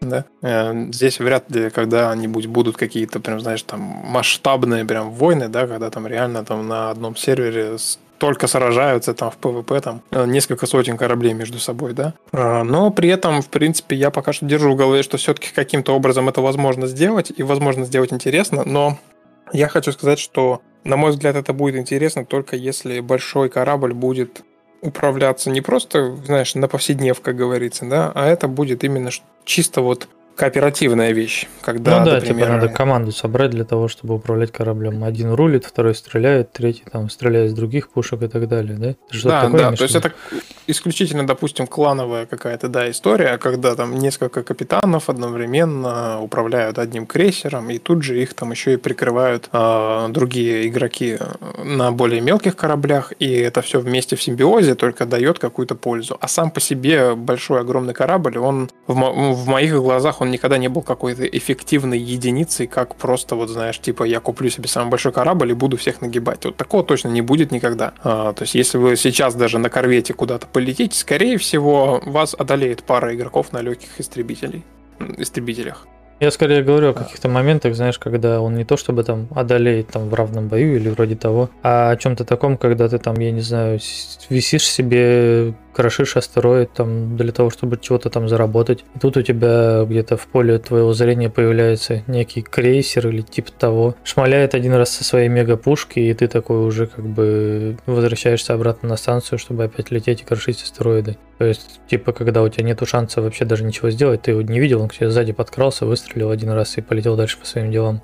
Ну, скорее всего, крейсер это будет такая штука, которую сложно не заметить. Ну, я не то, что не да. заметить, я про то, что ты не ждешь от него подвоха, скажем так. Типа, ну, ну я, в принципе, да, я, я, я понимаю примерно, о чем ты говоришь. Я, собственно, поэтому к тебе всегда и обращаюсь, чтобы все эти какие-то механики как-то обдумать, да, чтобы ты поделился своими мыслями, да, то есть, а, потому что это достаточно сложные вещи в плане баланса. Знаешь, я даже по той же причине сейчас не ввожу, например, ракеты. Кстати, у нас в чате спрашивали, и я очень легко могу ответить на вопрос «почему?». Потому что ракеты — это отдельный элемент боевой системы, который очень, очень нуждается в, во внимании в плане баланса, в, особенно в ПВП. То есть, когда вы играете в одиночную игру и вам дают ракеты, это легкий способ избавиться от врага, когда вам лень стрелять по нему из бластеров, да? Но в ПВП ракеты должны быть сбалансированными. То есть, против каждого действия должно быть противодействие всегда. И я пока что не тороплюсь с этой механикой, потому что она может просто сейчас больше мешать, чем приносить пользы, и лучше с этим осторожно очень поступать. Да и, в принципе, как и со всеми вообще механиками, как и со, со страховкой, так и, в принципе, даже просто сейчас в игре еще пока нету какой-то мотивации участвовать в ПВП, потому что, потому что ПВП сейчас э, на таком достаточно слабом уровне реализовано. Хотя, в принципе, вот Леший там иногда по фану вроде как летает, даже нарочно собирает народ, чтобы именно по ПВПшиться, так сказать. Не, ну по поводу ракет я тебе и сейчас могу там мельком, знаешь, накидать каких-то вариантов, как можно сбалансировать, да, ракеты. И в плане там тех же самых ИК-ловушек или каких-нибудь, да, систем именно а, радиопомех, да, защиты от ракет от наведения, так и тот же самый кулдаун на выстрел ракет, чтобы они не шмаляли там раз за разом. Типа выстрелил, а у тебя долгий откат, и тебе как минимум надо там с пулемета дострелять человека. То есть нет такого варианта, что ты его один раз выстрелил и все, и убил. Как бы. Ну и плюс ракеты же, они не только у тебя, они и у твоего соперника также, поэтому... Да, системы рэп, системы рэп, ха, система рэп, йоу, мадафака. А, да, система рэп. Это рэп, рэп со мной произошел. На секундочку. Я сейчас слушал, немножко выпал, а потом вернулся ровно в тот момент, когда ты начал нести какую-то странную дичь. Читать, Думаю, Вадик сломался. Да, да, да. Вот, поэтому вариантов на самом деле балансировки масса, и как только захочешь вести, просто берешь и вводишь, спроси меня, как, я тебе объясню, что делать. А, да, да, я, собственно, сейчас вот ты сам ответил, опять же, на этот же вопрос. Я-то отвечал на тот вопрос, типа, когда будут ракеты? Для игрока ведь ракеты это просто ракеты. Я же не могу просто то есть, сесть, ввести ракеты и все. А ты сейчас правильно перечислил то, что когда ты вводишь ракеты, тебе еще нужно ввести контрракеты, сбалансировать это все, а, какую-то защиту, отдельную систему, mm-hmm, да, прописать, mm-hmm. чтобы там корабль мог там какие-то излучать штуки, которые сбивают ракеты, или, например, там сделать команду турелям, чтобы они отбивались от ракет, как в том же Иксе это было. Mm-hmm. И как бы это уже не просто ракеты, это целая система комплексная. Да, да, да, да. да. Действия и противодействия. Угу.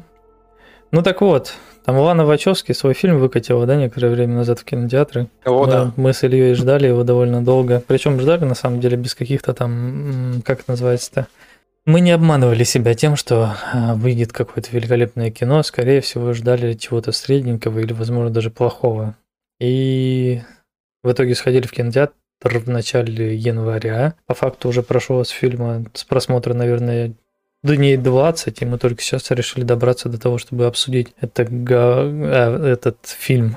Да. У тебя вообще как были впечатления после просмотра? Вот первые, что такое может назвать-то интересного? Первые впечатления, мне просто было обидно. Знаешь, мне нас, даже насрать было на то, что там со сценарием. Мне было обидно в первую очередь смотреть на постановку боев, на всратые эффекты и, и, и, и визуализировать в голове бюджет, на который это было снято. Мне было непонятно. То есть, типа, вот реально Почему так? Типа, ты иногда смотришь какой-нибудь фильм за 5 миллионов долларов, и там охренительно поставлены те же рукопашные бои. Потом ты приходишь на такой блокбастер, как «Матрица», «Воскрешение», вокруг которого столько пафоса, столько трейлеров, этих разнообразных там фанатских теорий, что там о чем будет. А в итоге тебе не просто плюют в лицо каким-то идиотским сценарием, но еще и абсолютно безалаберной постановкой всего этого дела.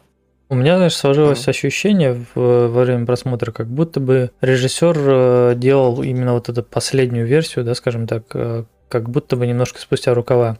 То есть вот этот монтаж последний, как будто бы он там, знаешь, надо сделать фильм на 30 минут короче, там, давайте чего-нибудь вырежем. И вот они там начинают здесь вырезать, там вырезать. И в итоге ты пока фильм смотришь, у тебя просто огромное количество каких-то ляпок, ляпов и несостыковок, особенно, знаешь, когда этот ближе к концу фильма, там, э, нападение Роя было возле кафе, да, и они такие, типа, все выходят из кафе, а мы видим, как толпа все ближе и ближе, и ближе, и ближе, и ближе, и ближе, потом Тринити, Тринити увозит э, Нео на мотоцикле, а все остальные остаются в толпе. И буквально буквально следующий кадр, и мы видим, как э, уже все остальные герои едут там на каких-то двух джипах по городу, сбивая там э, до ботов.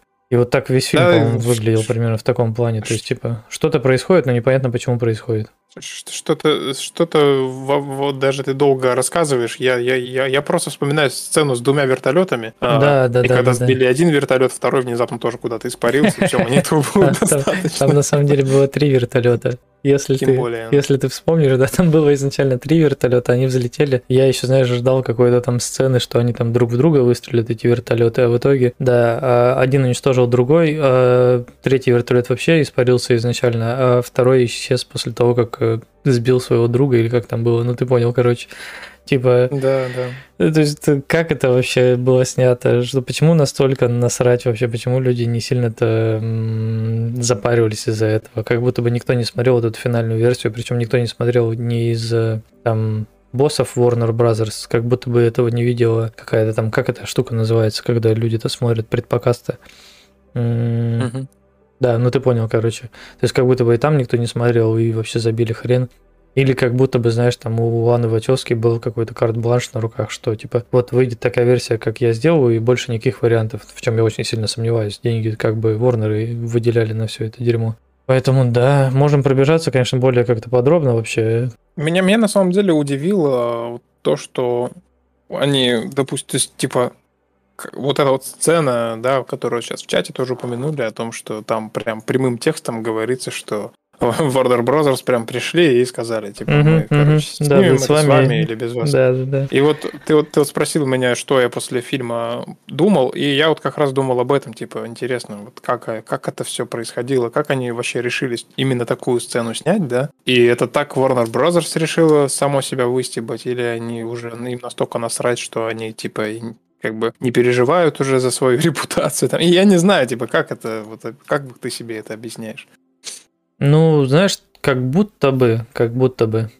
А, они дали Лане Вачовски вот возможность типа высказаться, да, скажем так. Может быть, там не то чтобы последнее слово сказать, но типа ты снимай, как ты видишь, да, и вот если ты считаешь, что это здесь уместно, то как бы это здесь уместно. Условно, у Ланы был, э, была полная свобода, да, самовыражения. Это можно сказать по многим очень, очень сценам, да, как там перекраивалась вообще условно история предыдущая под все эти подгонялась стандарты. То есть, ну, будем откровенными, трилогия Матрицы это законченная история, и там к ней чего-то допиливать уже и не имело смысла никакого. И по сути, а, можно сказать, что фильм вышел сразу как бы не то чтобы мертвым, но он именно что просто паразитирует на, на прошлых фильмах, фильмах. И в данном случае как бы Лана высказалась на этот счет, а не знаю, продюсеры решили, что, наверное, это хорошо. Не, ну согласись, было же смешно первые там полчаса смотреть фильм.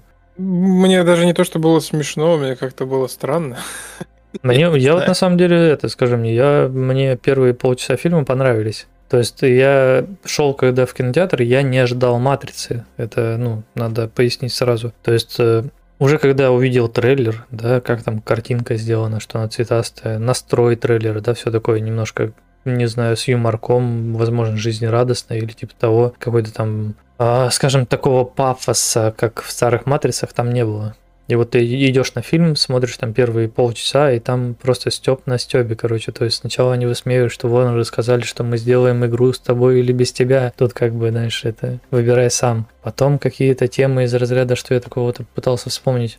А, когда они там начинают накидывать, типа у них вот этот идет э, мозговой штурм, они такие накидывают какие-то идеи, так, что мы хотим видеть в четвертой матрице, что мы хотим видеть, и там начинают накидывать, и там, знаешь, из разряда, так, нам по-любому надо засунуть трансгендеров, и ты такой, да, да, точно трансгендеры, какого хрена, типа, ладно, ты же сама трансгендер, и ты при этом как бы не обламываешься шутить на эту тему, что в каждом фильме надо обязательно трансгендера засунуть, но при этом и в фильме есть как бы и трансгендерная повестка, да, из разряда, что когда там тебе предлагают красную и синюю таблетку, это что такое, вы мне предлагаете делаете выбор из двух вариантов, это мир не может быть таким бинарным.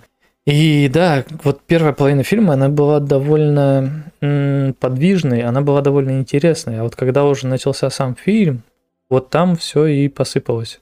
Вот там сразу все сломалось. Вот этот персонаж, э, как ее звали, скажи мне, капитан корабля, которая стала это не оба? Не оба? Да, да, да, да. Да, вот она выглядела настолько неуместно во всей этой истории. Она выглядела каким-то даже не карикатурным персонажем, а как будто бы, ну, нахрен не нужным в этой истории. То есть она выглядела очень неуместно. И все сцены, то есть где вот сцены с Необой, они сняты так, как будто бы у фильма там не 160 миллионов, у него же 160 миллионов, да, если я правильно понимаю? 190. 190, как будто бы, да, как будто бы там не 190 было миллионов долларов выделено, а там буквально, я не знаю, там 5 миллионов, потому что там, вспомни а, матрицу, по-моему, вторую, когда нам показывают Зион, а выходит э, Морфеус, да, сверху смотрит на жителей Зиона, там какую-то фразу толкает, там пафосную, такую длинную о том, что он там верит в Нео и в то, что они там победят, и вот это все. И потом нам показывают эту огромную толпу, этот город, да, город под землей. Вам за все заплатили чеканные монеты. Я ваш сиквел франшизы Спинофил. Да, да, да. Сергей Ко, спасибо большое за 500 рублей доната. Он там цитирует персонажа э, из Матрицы, говорит, я ваш сиквел Спинофил. Да, и вот, блин, они так на самом деле всех персонажей этих старых, э, как будто бы... Вот у меня нет другого слова, кроме как просрали, что ли. То есть э, каждый крутой, пафосный, э, великолепный персонаж из старых фильмов, он выглядит здесь э, более чем смешно. То есть да, и я продолжу. И ты вспомни, да, во второй матрице была сцена, где вот это огромное количество народу в этом Зионе, и тут ты смотришь, как выглядит вот этот город, типа победивший, скажем так, машин, который с машинами там наедине, а наедине, как это называется, в единстве.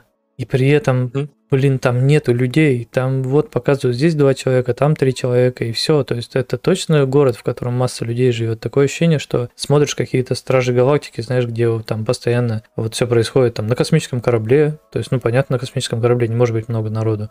Потом там на какой-то заброшенной планете, понятно, что там не может быть много народу и так далее. И типа, там-то это уместно, а здесь как будто бы чего-то не хватает, как будто бы, ребята, вы забыли про массовку, что она как бы должна быть здесь. И да, переходя уже к самим там персонажам, типа, ты вспомни хотя бы одного прям реально крутого персонажа в э, новом фильме. А я, честно говоря, там было несколько актеров, по-моему, их было три или два, которых я вообще принимал за одного персонажа, а в конце понял, что это типа несколько человек.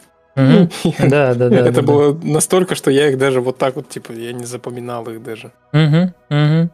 Там Леший спрашивает, а точно все вышесказанное имеет отношение к Space Rift? А непосредственное. Давай, объясни, объясни почему, почему. Объясни, почему это имеет отношение к Rift. А, я, я, я тебе сейчас скажу, да. Давай. Я, как, я, я же в первую очередь очень такой, очень долгое время был фанатом прям очень большим фанатом «Матрицы». Я посмотрел их первый раз э, где-то году в 2012, наверное. Именно, ну, сколько мне там, лет 15 было. И тогда я уже мог примерно что-то как-то понять в этом фильме. До этого мне просто, я его когда смотрел, для меня это было скучное кино, в котором просто Нео прикольно уворачивался от пуль. А вот, и львиная доля фильма для меня была скучная. А потом уже я ее посмотрел, и как раз в то время я делал свой первый проект. Он назывался E-Space. И это была тоже космическая стрелялка, просто сессионная онлайн-стрелялка. И я настолько был фанатом Матрицы, что я даже в той игре э, все развернул так, что типа э эти бои, все эти, которые там происходили, это была специально созданная типа компьютерная программа, типа симуляция, в которой пилоты подготавливались к реальным схваткам. То есть угу. Там этим было обусловлено то, что как бы игрок никогда не погибает, он может заново войти в бой, и то, что корабль у него нереальный, то, что он постоянно восстанавливается после боя. Короче, все это было обусловлено тем, что это была типа симуляция. Вот я это все вот под этим вот настроением делал, когда матрицу посмотрел. Uh-huh.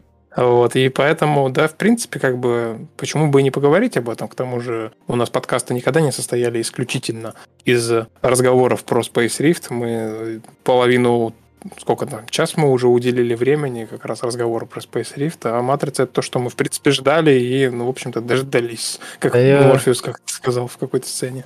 Я, я более того скажу, что любое произведение искусства, не искусство, да, там все, что мы смотрим, все, что мы слушаем, все, чем мы интересуемся, оно так или иначе сказывается на продукте конечном, я имею в виду Space Rift, потому что ты, ты не можешь делать что-то в вакууме, да, то есть ну, конечно, в космосе все в вакууме. Но да, ты не можешь ничего делать в вакууме. Если ты никуда не смотришь, если твой кругозор ограничен, там, я не знаю, ничем, только тем, что ты сам создаешь, только тем, что ты сам видишь, что ты и не создашь ничего интересного. По факту вся нынешняя культура, да, которая существует, и кино, и музыка, и компьютерные игры, и книги, они все так или иначе кого-то цитируют в большей или меньшей степени.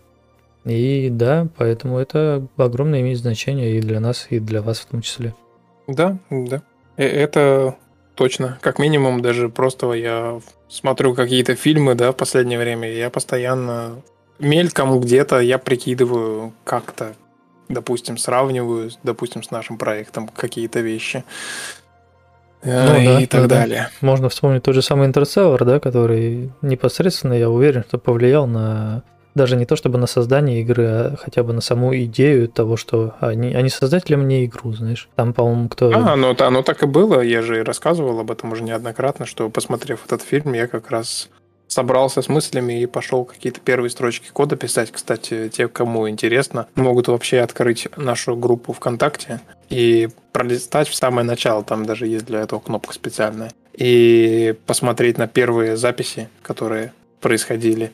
Это вот как раз, знаешь, я буквально посмотрел фильм, и здесь есть такой удивительный феномен, знаешь, когда ты чем-то занимался очень давно когда-то, да, что-то делал, и забросил это на долгое время, а потом ты приходишь к мысли, что, блин, да чтобы это сделать, мне просто нужно сесть и прямо сейчас, возможно, потратить на это полчаса времени, да, и я чуть-чуть уже продвинусь. И у меня тогда Space Rift был в таком состоянии, то есть я его хотел начать делать очень долго, но не начинал.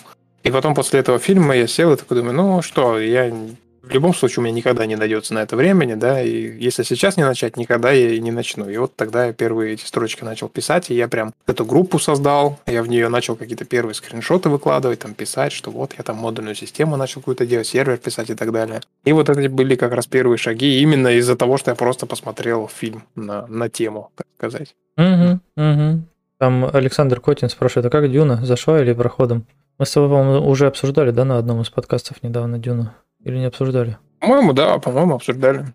Ну, если очень коротко, то мне зашла для Ильи проходом. Но мне зашла, возможно, во-первых, потому что я поклонник режиссера, да, который снимал Дани Вильнева. Мне очень нравится его визуальный стиль. И будем откровенными, озвучка в игре просто высший класс, да, то, как звучит вообще все, и выстрелы, и корабли, там, и сражения, и, не знаю, тот же самый там червяк, то есть звучит и выглядит все просто великолепно. Да, там есть какие-то проблемы, скажем так, с сценарной точки зрения, то есть в очень многие вещи, в принципе, не веришь. Это какая-то там типа, ну, даже из разряда вот это я не знаю, со спойлерами стоит, не стоит, но когда а, погибает, сейчас будет спойлер, а, отец главного героя, вот это его убийство меня прям, если честно, расстроило. Типа, какого хрена? Этот человек, он служит, да, там, э, условно, императору, или как его назвать? Ты кто он, блин, был-то? Я не знаю.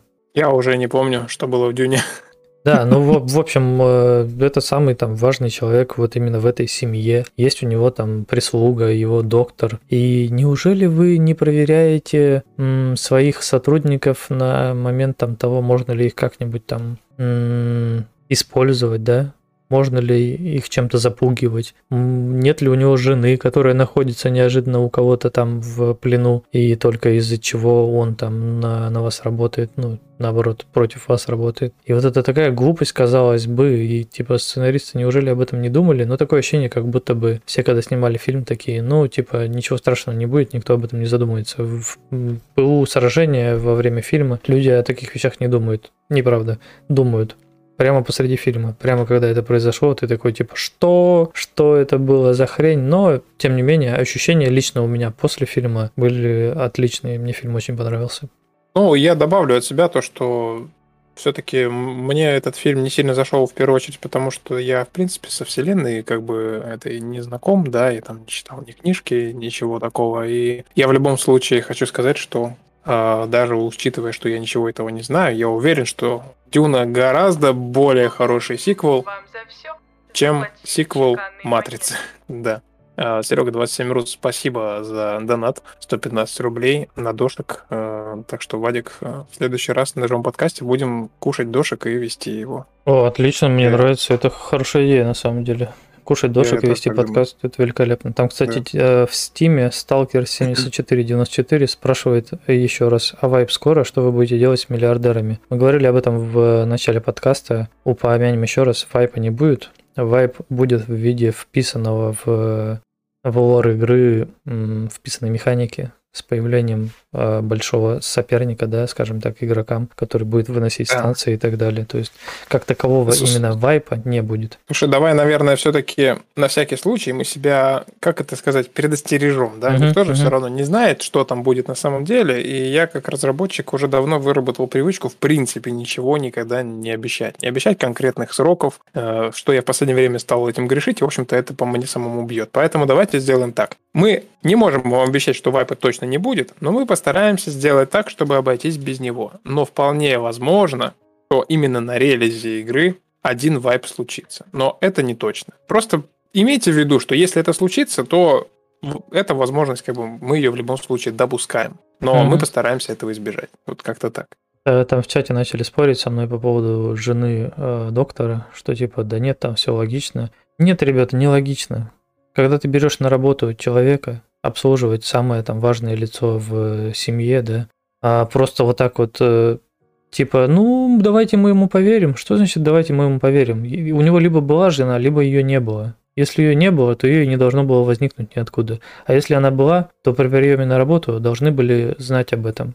И э, скрыть от своих работодателей присутствие у тебя жены, мне кажется, это довольно странный факт. Тем более, что если там какие-нибудь разведчики в твоей семье работают отлично, то ты будешь знать и про жену, и про то, что она находится в плену, и про все остальные моменты, связанные с этим. И если мы допускаем факт того, что у него все-таки была жена, и все-таки об этом не знали, это значит, что в семье, наход... в семье, вот в этой вот, в которой живет вот этот пацан, да, там самый главный, этот избранный, что там просто ничего не работает. Там не работают ни там ни разведчики, ни охрана, никто вообще в принципе. То есть все это можно... Вот такое одно большое допущение. То есть типа это семья каких-то, короче, бездарей, на которых работают одни бездари. И никто вообще не шарит, что здесь происходит. Как сцена там, знаешь, с, с матерью главного героя, когда к ней там попадают служанки, она их начинает там типа это опрашивать, кто там на нее будет работать, а кто на нее не будет работать. И неожиданно оказывается, что у одной из служанок типа кинжал спрятан был под одеждой.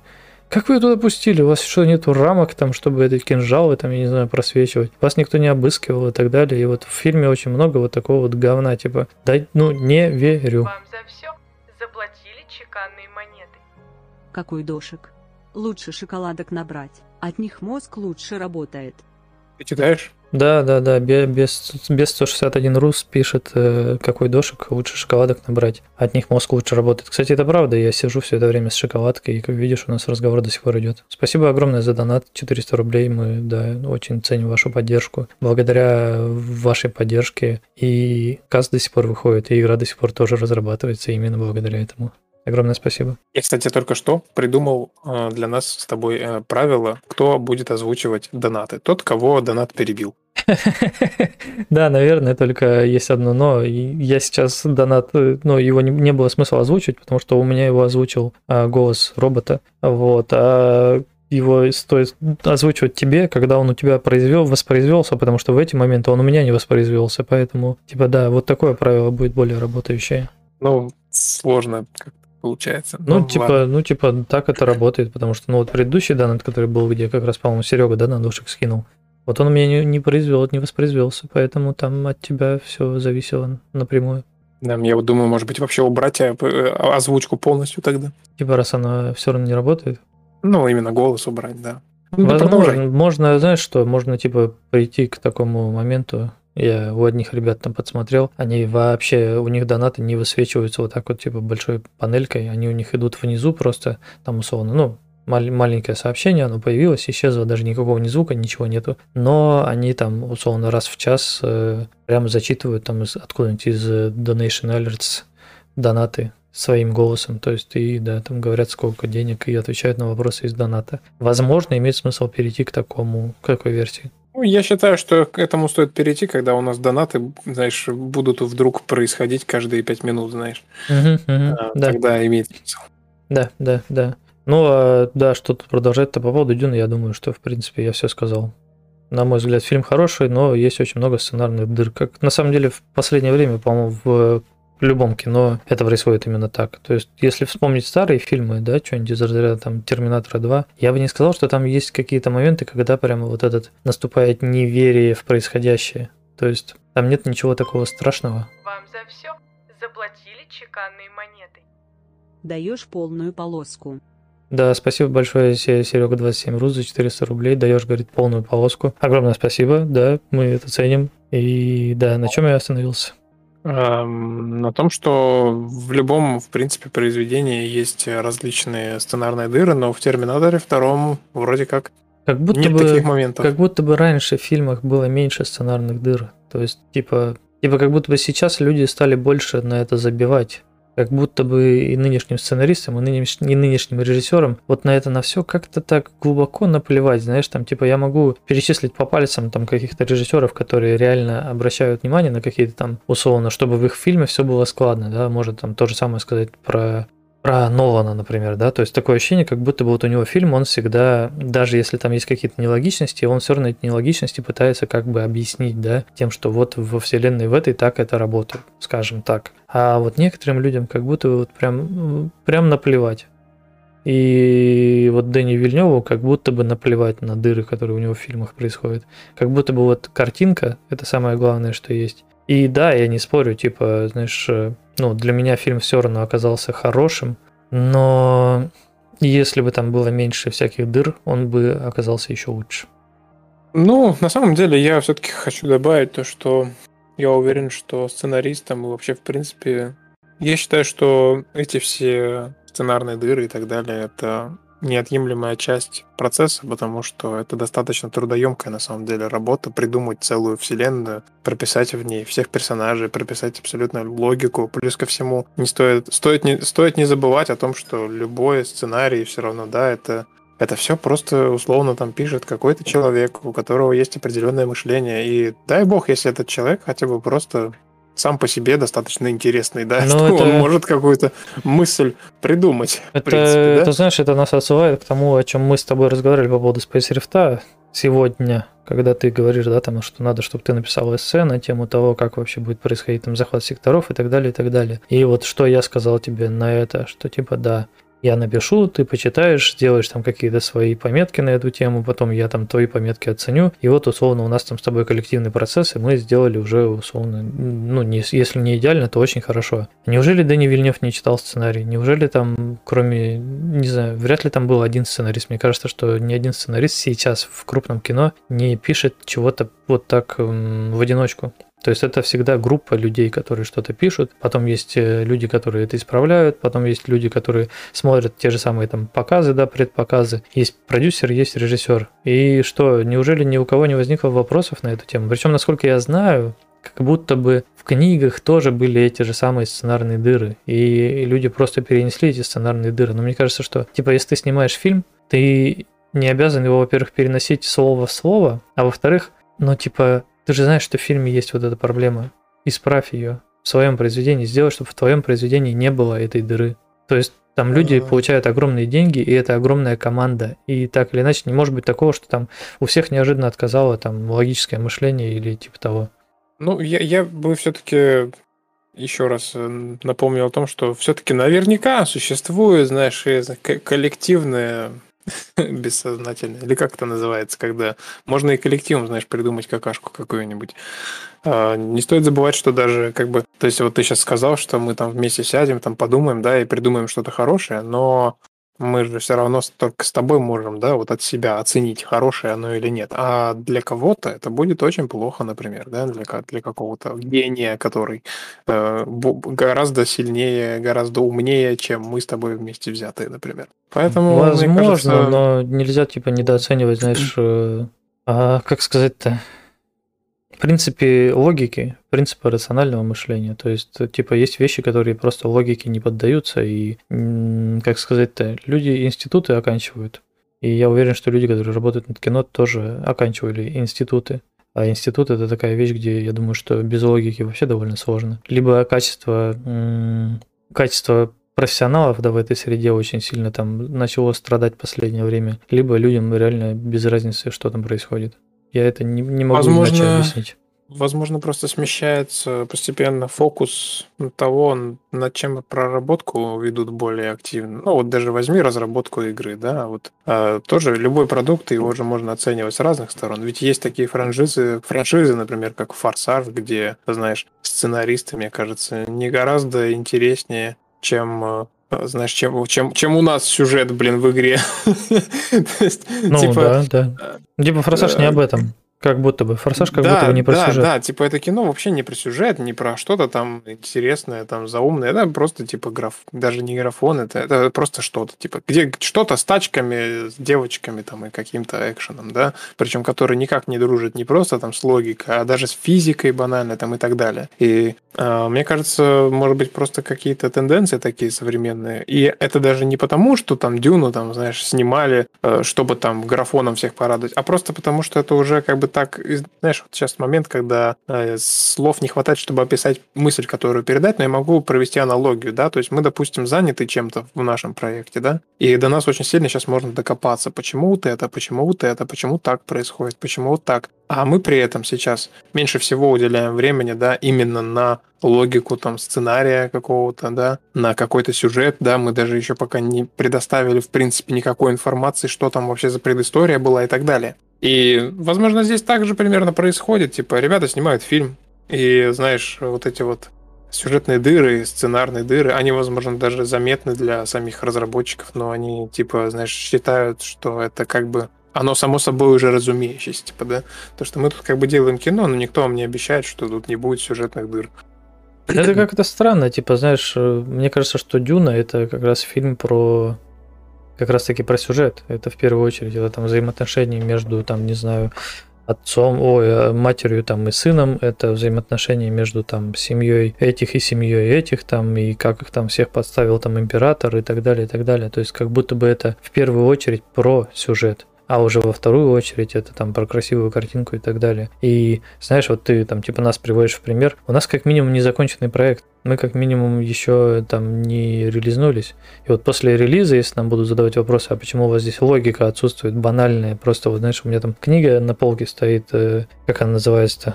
Скажи мне, наука логики Гегеля. И вот, знаешь, типа, ребят, просто откройте книгу и почитайте. Ну, типа, в чем проблема-то? Вам, ну... Кстати, надо почитать. Надо, надо почитать, да, да. И вот там это в чате Эйна Тайвалинин спрашивает, типа, а кто-то вообще читал, что обсуждают? А я скажу, типа, ну, я не обязан читать книгу, когда смотрю фильм, потому что я пришел смотреть фильм. И можно сказать так про любое произведение, да, которое, например, экранизируют. Вы мне фильм показываете, и далеко не каждый человек, который идет в кинотеатр посмотреть фильм, а, обязан почитать перед тем, как э, вникать в то, что происходит. То есть для этого фильм и снимается. Если бы условно, я там, не знаю, хотел бы познакомиться там с Дюной, прочитал книгу, зачем мне после этого смотреть фильм? Я уже почитал книгу и все знаю, что там произойдет. Я знаю все там, а, скажем мне, неожиданные повороты, там пересечение судеб и вот это все. Фильм там не зачем. Я уже в голове все представил и так. Если вы снимаете фильм, значит вы его для чего-то снимаете. Для кого-то вы его снимаете. Поэтому не знаю, не знаю. Ну, как говорится, кто говорит, я не знаю, я, я не знаю, почему я сейчас так сказал, но, видимо, книги пишутся для тех, кто читает, а фильмы снимаются для тех, кто не читает, Поэтому можно, в принципе, с логикой не особо дружить, и все нормально, и все нормально. Чем можем потихоньку, на самом деле, переходить к чему? К обзорам в Steam? Там, по-моему, кстати, не сильно там много их было. А у меня вообще два показывает за прошедшую неделю. Да, ну можешь пробежаться по ним. Давай пробежимся по, по двум, целым, по, целым, по целым двум обзорам. Сергей Ко спрашивает о балансе NPC. Это о чем? А это было в первой половине. Вот первый час подкаста был как раз про пиратов, про боевку, про, в принципе, последний патч и тому подобное. Да, о том, как изменились пираты в последнем патче. А, так, что ж, собственно, обзоры. А, Black Уксус, Black Уксус наиграл полтора часа за две недели. Я вот всегда не знаю, на, на какую цифру в первую очередь внимание обращать. Вот типа, знаешь, 1,9 часа в момент написания, 3,4 всего, или там полтора часа за последнюю неделю. Давай будем считать, что вот 2 часа он наиграл в момент написания. Игру рекомендует, пишет, очень крутая игра, но надо подождать развития. На нас обиделись в чате, на тебя, точнее, что ты фильм раскритиковал, но при этом фильм был просто в точности снят по книге. Получается, что и книга тоже плохая. Ну, я вот так могу сказать. Типа, если а в вот книге есть как, такое как количество раз...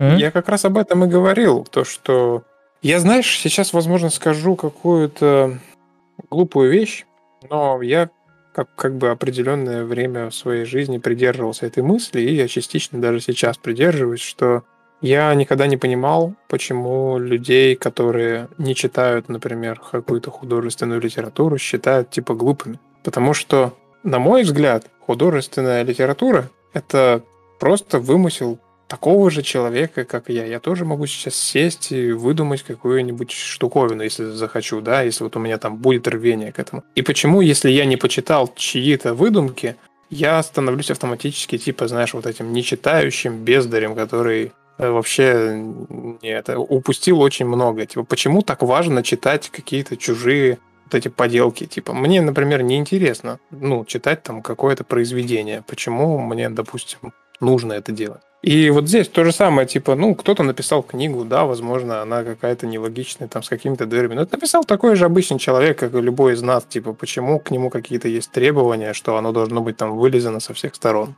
Не думал об этом? Ну да, и я еще, знаешь, еще раз повторю о том, что, типа, если я иду смотреть фильм, я же не обязан изучить все, что связано с фильмом до того, как я его посмотрел. То есть, ну, типа, я иду смотреть фильм. Это цельное произведение от начала и до конца. И либо мне в этом фильме раскрывают, почему так-то и так-то и так-то, либо мне не раскрывают, и тогда у меня возникают вопросы. И вот в данном случае, да, там, к Дюне, я еще раз повторюсь, фильм мне понравился. Фильм отлично снят, он очень красивый, очень много решений каких там визуальных, да, интересных, и вообще Данил Вильнев красавчик. Но с точки зрения сценария, у меня возникло столько вопросов, что я даже не знаю, что тут еще сказать. Ну, вопросов очень много. Дюна очень спорный фильм в плане сценария. И если там, условно, я должен прочитать книги, а их, по-моему, я не буду врать, но их на данный момент, по-моему, уже точно 7 есть. Ну, как уже, в смысле, всего 7 есть. И, знаешь, я обязан прочитать 7 книг для того, чтобы понять фильм. Ну, я не знаю. Фильм получился такой, какой получился, безотносительно книги. И, знаешь, я там, типа, не знаю, я вот, например, мне не, мне не нравится сериал «Ведьмак», именно потому что я читал книги. Я читал книги, «Ведьмак» снят, скажем так, а, очень относительно по книгам, очень далеко от книг. Но при этом, типа, знаешь, условно, люди, которым нравится сериал «Ведьмак», я им не могу ничего сказать там против. Типа, да, это ваше мнение, да, вы там не читали, и поэтому а, это произведение вас устраивает. Но, знаешь, типа требовать от людей, ну вы, вы там почитайте Ведьмака и давайте там скажите мне, почему вам все еще нравится сериал. А нравится ли он вам все еще? Это, знаешь, мы недавно с моей девушкой смотрели ролик на тему перевода в Гарри Поттера, фильма. По-моему, да, второго, да. второго, второго фильма Гарри Поттер. Именно я, как... я смотрел тоже, да. Да, трудности перевода. И вот она сидит, и она прям сидит и расстраивается. Короче, я, говорит, походу, все это время смотрела не того Гарри Поттера. Но при да, этом есть такая фигня. Но при этом, как бы, ну, фильм-то и понравился. Ну, типа, да, я, я сторонник того, что, знаешь, фильмы там надо смотреть, например, в, в оригинале. То есть переведенный вот этот вот вариант, он зачастую не передает тебе, во-первых, там смысла в каких-то сценах, а во-вторых, ну, я для себя заметил, я когда начал смотреть фильмы в оригинале, да, я от них получаю совсем другое удовольствие, потому что актеры звучат иначе, какие-то фразы звучат иначе. Мы там, знаешь, недавно смотрели фильм, а, как он назывался, в Брюге, «Залечь на дно в Брюге». И мы его сначала смотрели в, дубле, в дубляже. Я прям вот сидел, и мне 15 минут просто хотелось переключить дорожку, потому что фильм был просто прям тупой, идиотский, вообще ни о чем, как будто бы ты просто смотришь историю, у которой нету, внутри которой нету ничего, нету ни повествования, ничего. И вот я в итоге, короче, добился своего. Мы переключили дорожку с русского на английский. И Буквально за следующие пять минут в фильме оказалось, я там не знаю, 4 или 5 шуток, просто на основанных там на каких-то, я не знаю, э, на игре слов, чего-то такого, знаешь, вот как там перемешаны какие-то события, еще что-то вроде этого. И при этом фильм-то остался тем же самым, но за предыдущие 15 минут не было ни одной шутки, как будто бы. А следующие 5 минут там целая куча шуток. А поменялся только перевод, поменялась только озвучка. И вот здесь примерно то же самое, типа, я не знаю, к чему я сейчас вел, но я к тому, что, типа, знаешь, что если для того, чтобы реально там кайфануть от какого-то фильма, мне еще нужно поверх знать какую-то там дополнительную информацию, ну, это уже, типа, странно. Ну что, давай второй обзор прочитаем. Угу. Второй обзор. М-м, игрок по имени Раттенфангер вон Хамельн видимо, немец какой-то. Пишет, правда, по-русски, но немец, видимо, кто-то из оставшихся после Второй мировой. А в момент написания наиграл 43 часа. Игру рекомендует, пишет. Немного, доигра... Немного не доиграл до 50 часов. В целом сейчас игра довольно интересная и расслабляющая. Плюсы. Хорошая оптимизация довольно кривого движка. Ага, для меня не проблема, железо хорошее, но смотря железо большинства, игра работает достойно. Легкое и простое управление, забавное и даже затягивающее начало, короткое только жаль. На данный момент приятная комьюнити, голосовой чат в игре, который работает по-нормальному, большими буквами. Хорошая озвучка, если забросить и прийти через 1-6 месяцев, можно поймать туеву хучу контента. Минусы. В данной игре сейчас связаны с тем, что это ранний доступ и пока являются не критичными. Короткое начало, хотелось бы побольше заставок и озвучек. Нет полноэкранного окна, в рамках Unity можно сделать полноэкранное окно, пример как минимум бесячий Тарков, хы-хы. Была пара пропаданий из ивента статистики и вещей, периодическое воровство на станции, когда продаешь модули, а игра их тырит. В черном рынке было бы даже аутентично. Смайлик. Могут встретиться индивиды, любители стукать новичков. Ни разу не видел. Довольно легко наиграться и забить на игру, но это нивелируется плюсом. Вывод. Игра довольно хороша и стоит денег по скидкам и без. Если вы хотите купить ее без скидок и вы любите иксы, то welcome. Остальным покупать по скидкам как можно больше, ибо русский геймдев это вам не только три в ряд. Ух, как хорошо сказал в конце. Да, да, отлично. Там кто-то, кстати, Спасибо это... за обзор. Да-да-да, спасибо большое. Там в чате Квибек, Квибек, не знаю, как его правильно прочитать, пишет «Аркейн в дубляже убит, ибо Джинкс». Я такой, знаешь, это вспоминаю шутки из интернетов по поводу сериала «Аркейн». Говорят, он довольно хорош, и, ну, надо посмотреть. Я сам не смотрел, но, да, тебе советую, попробуй посмотреть, заодно мне расскажешь. И были шутки в интернетах, типа, знаешь, мой сын, который посмотрел э, сериал «Аркейн», решил, что надо поиграть в League of Legends. И сын спустя, типа, 15 минут ревет, это вообще никак не связано с сериалом. Да, да, да. Нам тоже можно начинать снимать сериал. Да, да, да. Пойдем по пути Таркова, типа, знаешь, у нас как, когда, когда сериал выглядит куда эпичнее, чем то, что происходит в самой игре. Кстати, мне на самом Ладно, деле понравился тоже сериал Таркова. хороший момент. Не, я не спорю, не спорю, но по ощущениям, как будто бы сериал выглядит э, более продуманным. Типа, знаешь, всякие моменты, когда карабином цепляешь друга и раненого оттаскиваешь куда-то там за, за укрытие. Или я не знаю, что еще такого перечислить ты. Давно уже смотрел. Но не суть важно. Короче, да, сериал будем снимать, ага, обязательно. Через годик-другой. Ты идеи смотрел? Читал? Нет, было, было что-нибудь интересное? М-м, так, есть вот голосование, оставить в межзвездном все как есть. Там целых 17, ну, 17 сообщений. Мы смотрели это уже? Ну да, это про гравитацию в межзвездном. Так, надо, надо наверное, как-то сортировку поменять. Не по обновлению, а новое, новое. Да, допустим. Новое. Малые носители есть какой-то. Корабли слишком универсальны. Награды. Задание по спасению мы читали. Что, все откроем по очереди? Да давай, точки 3, наверное, что уже закругляться, мне кажется, скоро надо. Угу, угу. А, собственно, малые носители. Black Uxus пишет. В игре X3, ТЦ это что такое? Как называлась игра X3? А, Террин конфликт. Вот, да. Были корабли класса TM. Эти корабли позволяли перевозить максимум тяжелые истребители, у них были средние по игре щиты и слабое вооружение от легких истребителей. Такой кораблик Имха удобен для перевозки малых групп для дальних перелетов группой. Также это удобно для групповых перелетов, когда навигационные данные есть у одного игрока, а у других, а у других нет. Допустим, пилоты будут пассивно сидеть в турелях, актуально, либо просто в корабли, грузовики делать по один-два места под мелкие кораблики. Ну, в принципе, мы как-то, по-моему, затрагивали тему именно типа авианосцев и так далее. И, в принципе, когда реализована будет механика перевозки именно кораблей внутри других кораблей, тогда, скорее всего, и появятся подобные кораблики. Почему бы и нет. Угу. Хорошо. А я вообще на самом деле думаю по поводу, ну там очень много идей было написано, почему это было бы хорошо сделать. Ну вот, допустим, вот такая вещь, как э, для групповых перелетов, когда навигационные данные есть у одного игрока, у нас же для этого есть э, автопилот, который просто прицепляется за другим кораблем и летит э, позади. Есть такое, да. Для этого же не обязательно придумывать еще механику с э, там, кораблем несущим, авианесущим кораблем. Да. Ну, кстати говоря, надо будет на следующем подкасте обсудить э, механику варп двигателей, в принципе. Потому что я вот периодически тоже захожу поиграть, и я знаю то, что... Я, я уверен, то, что многих просто утомляет бесконечное перепрыгивание между секторами. И я помню, что мы с тобой еще обсуждали давно механику такую, чтобы между секторами можно было перепрыгнуть не через врата, а напрямую. Это тоже будет. Но, тем не менее, а интересно будет обсудить на подкасте вообще, в принципе, варп-двигатели, вообще как стоит их реализовывать, можно ли их будет установить на все корабли или только на отдельные. И вот в случае, допустим, с авианосцами варп-двигатель был бы логичен в том что, в плане, чтобы загрузить несколько кораблей в себя и прыгать в какой-то конкретный сектор, десантироваться uh-huh, uh-huh. туда и выполнять какое-то задание, например. Uh-huh. Да, да, это бы имело смысл.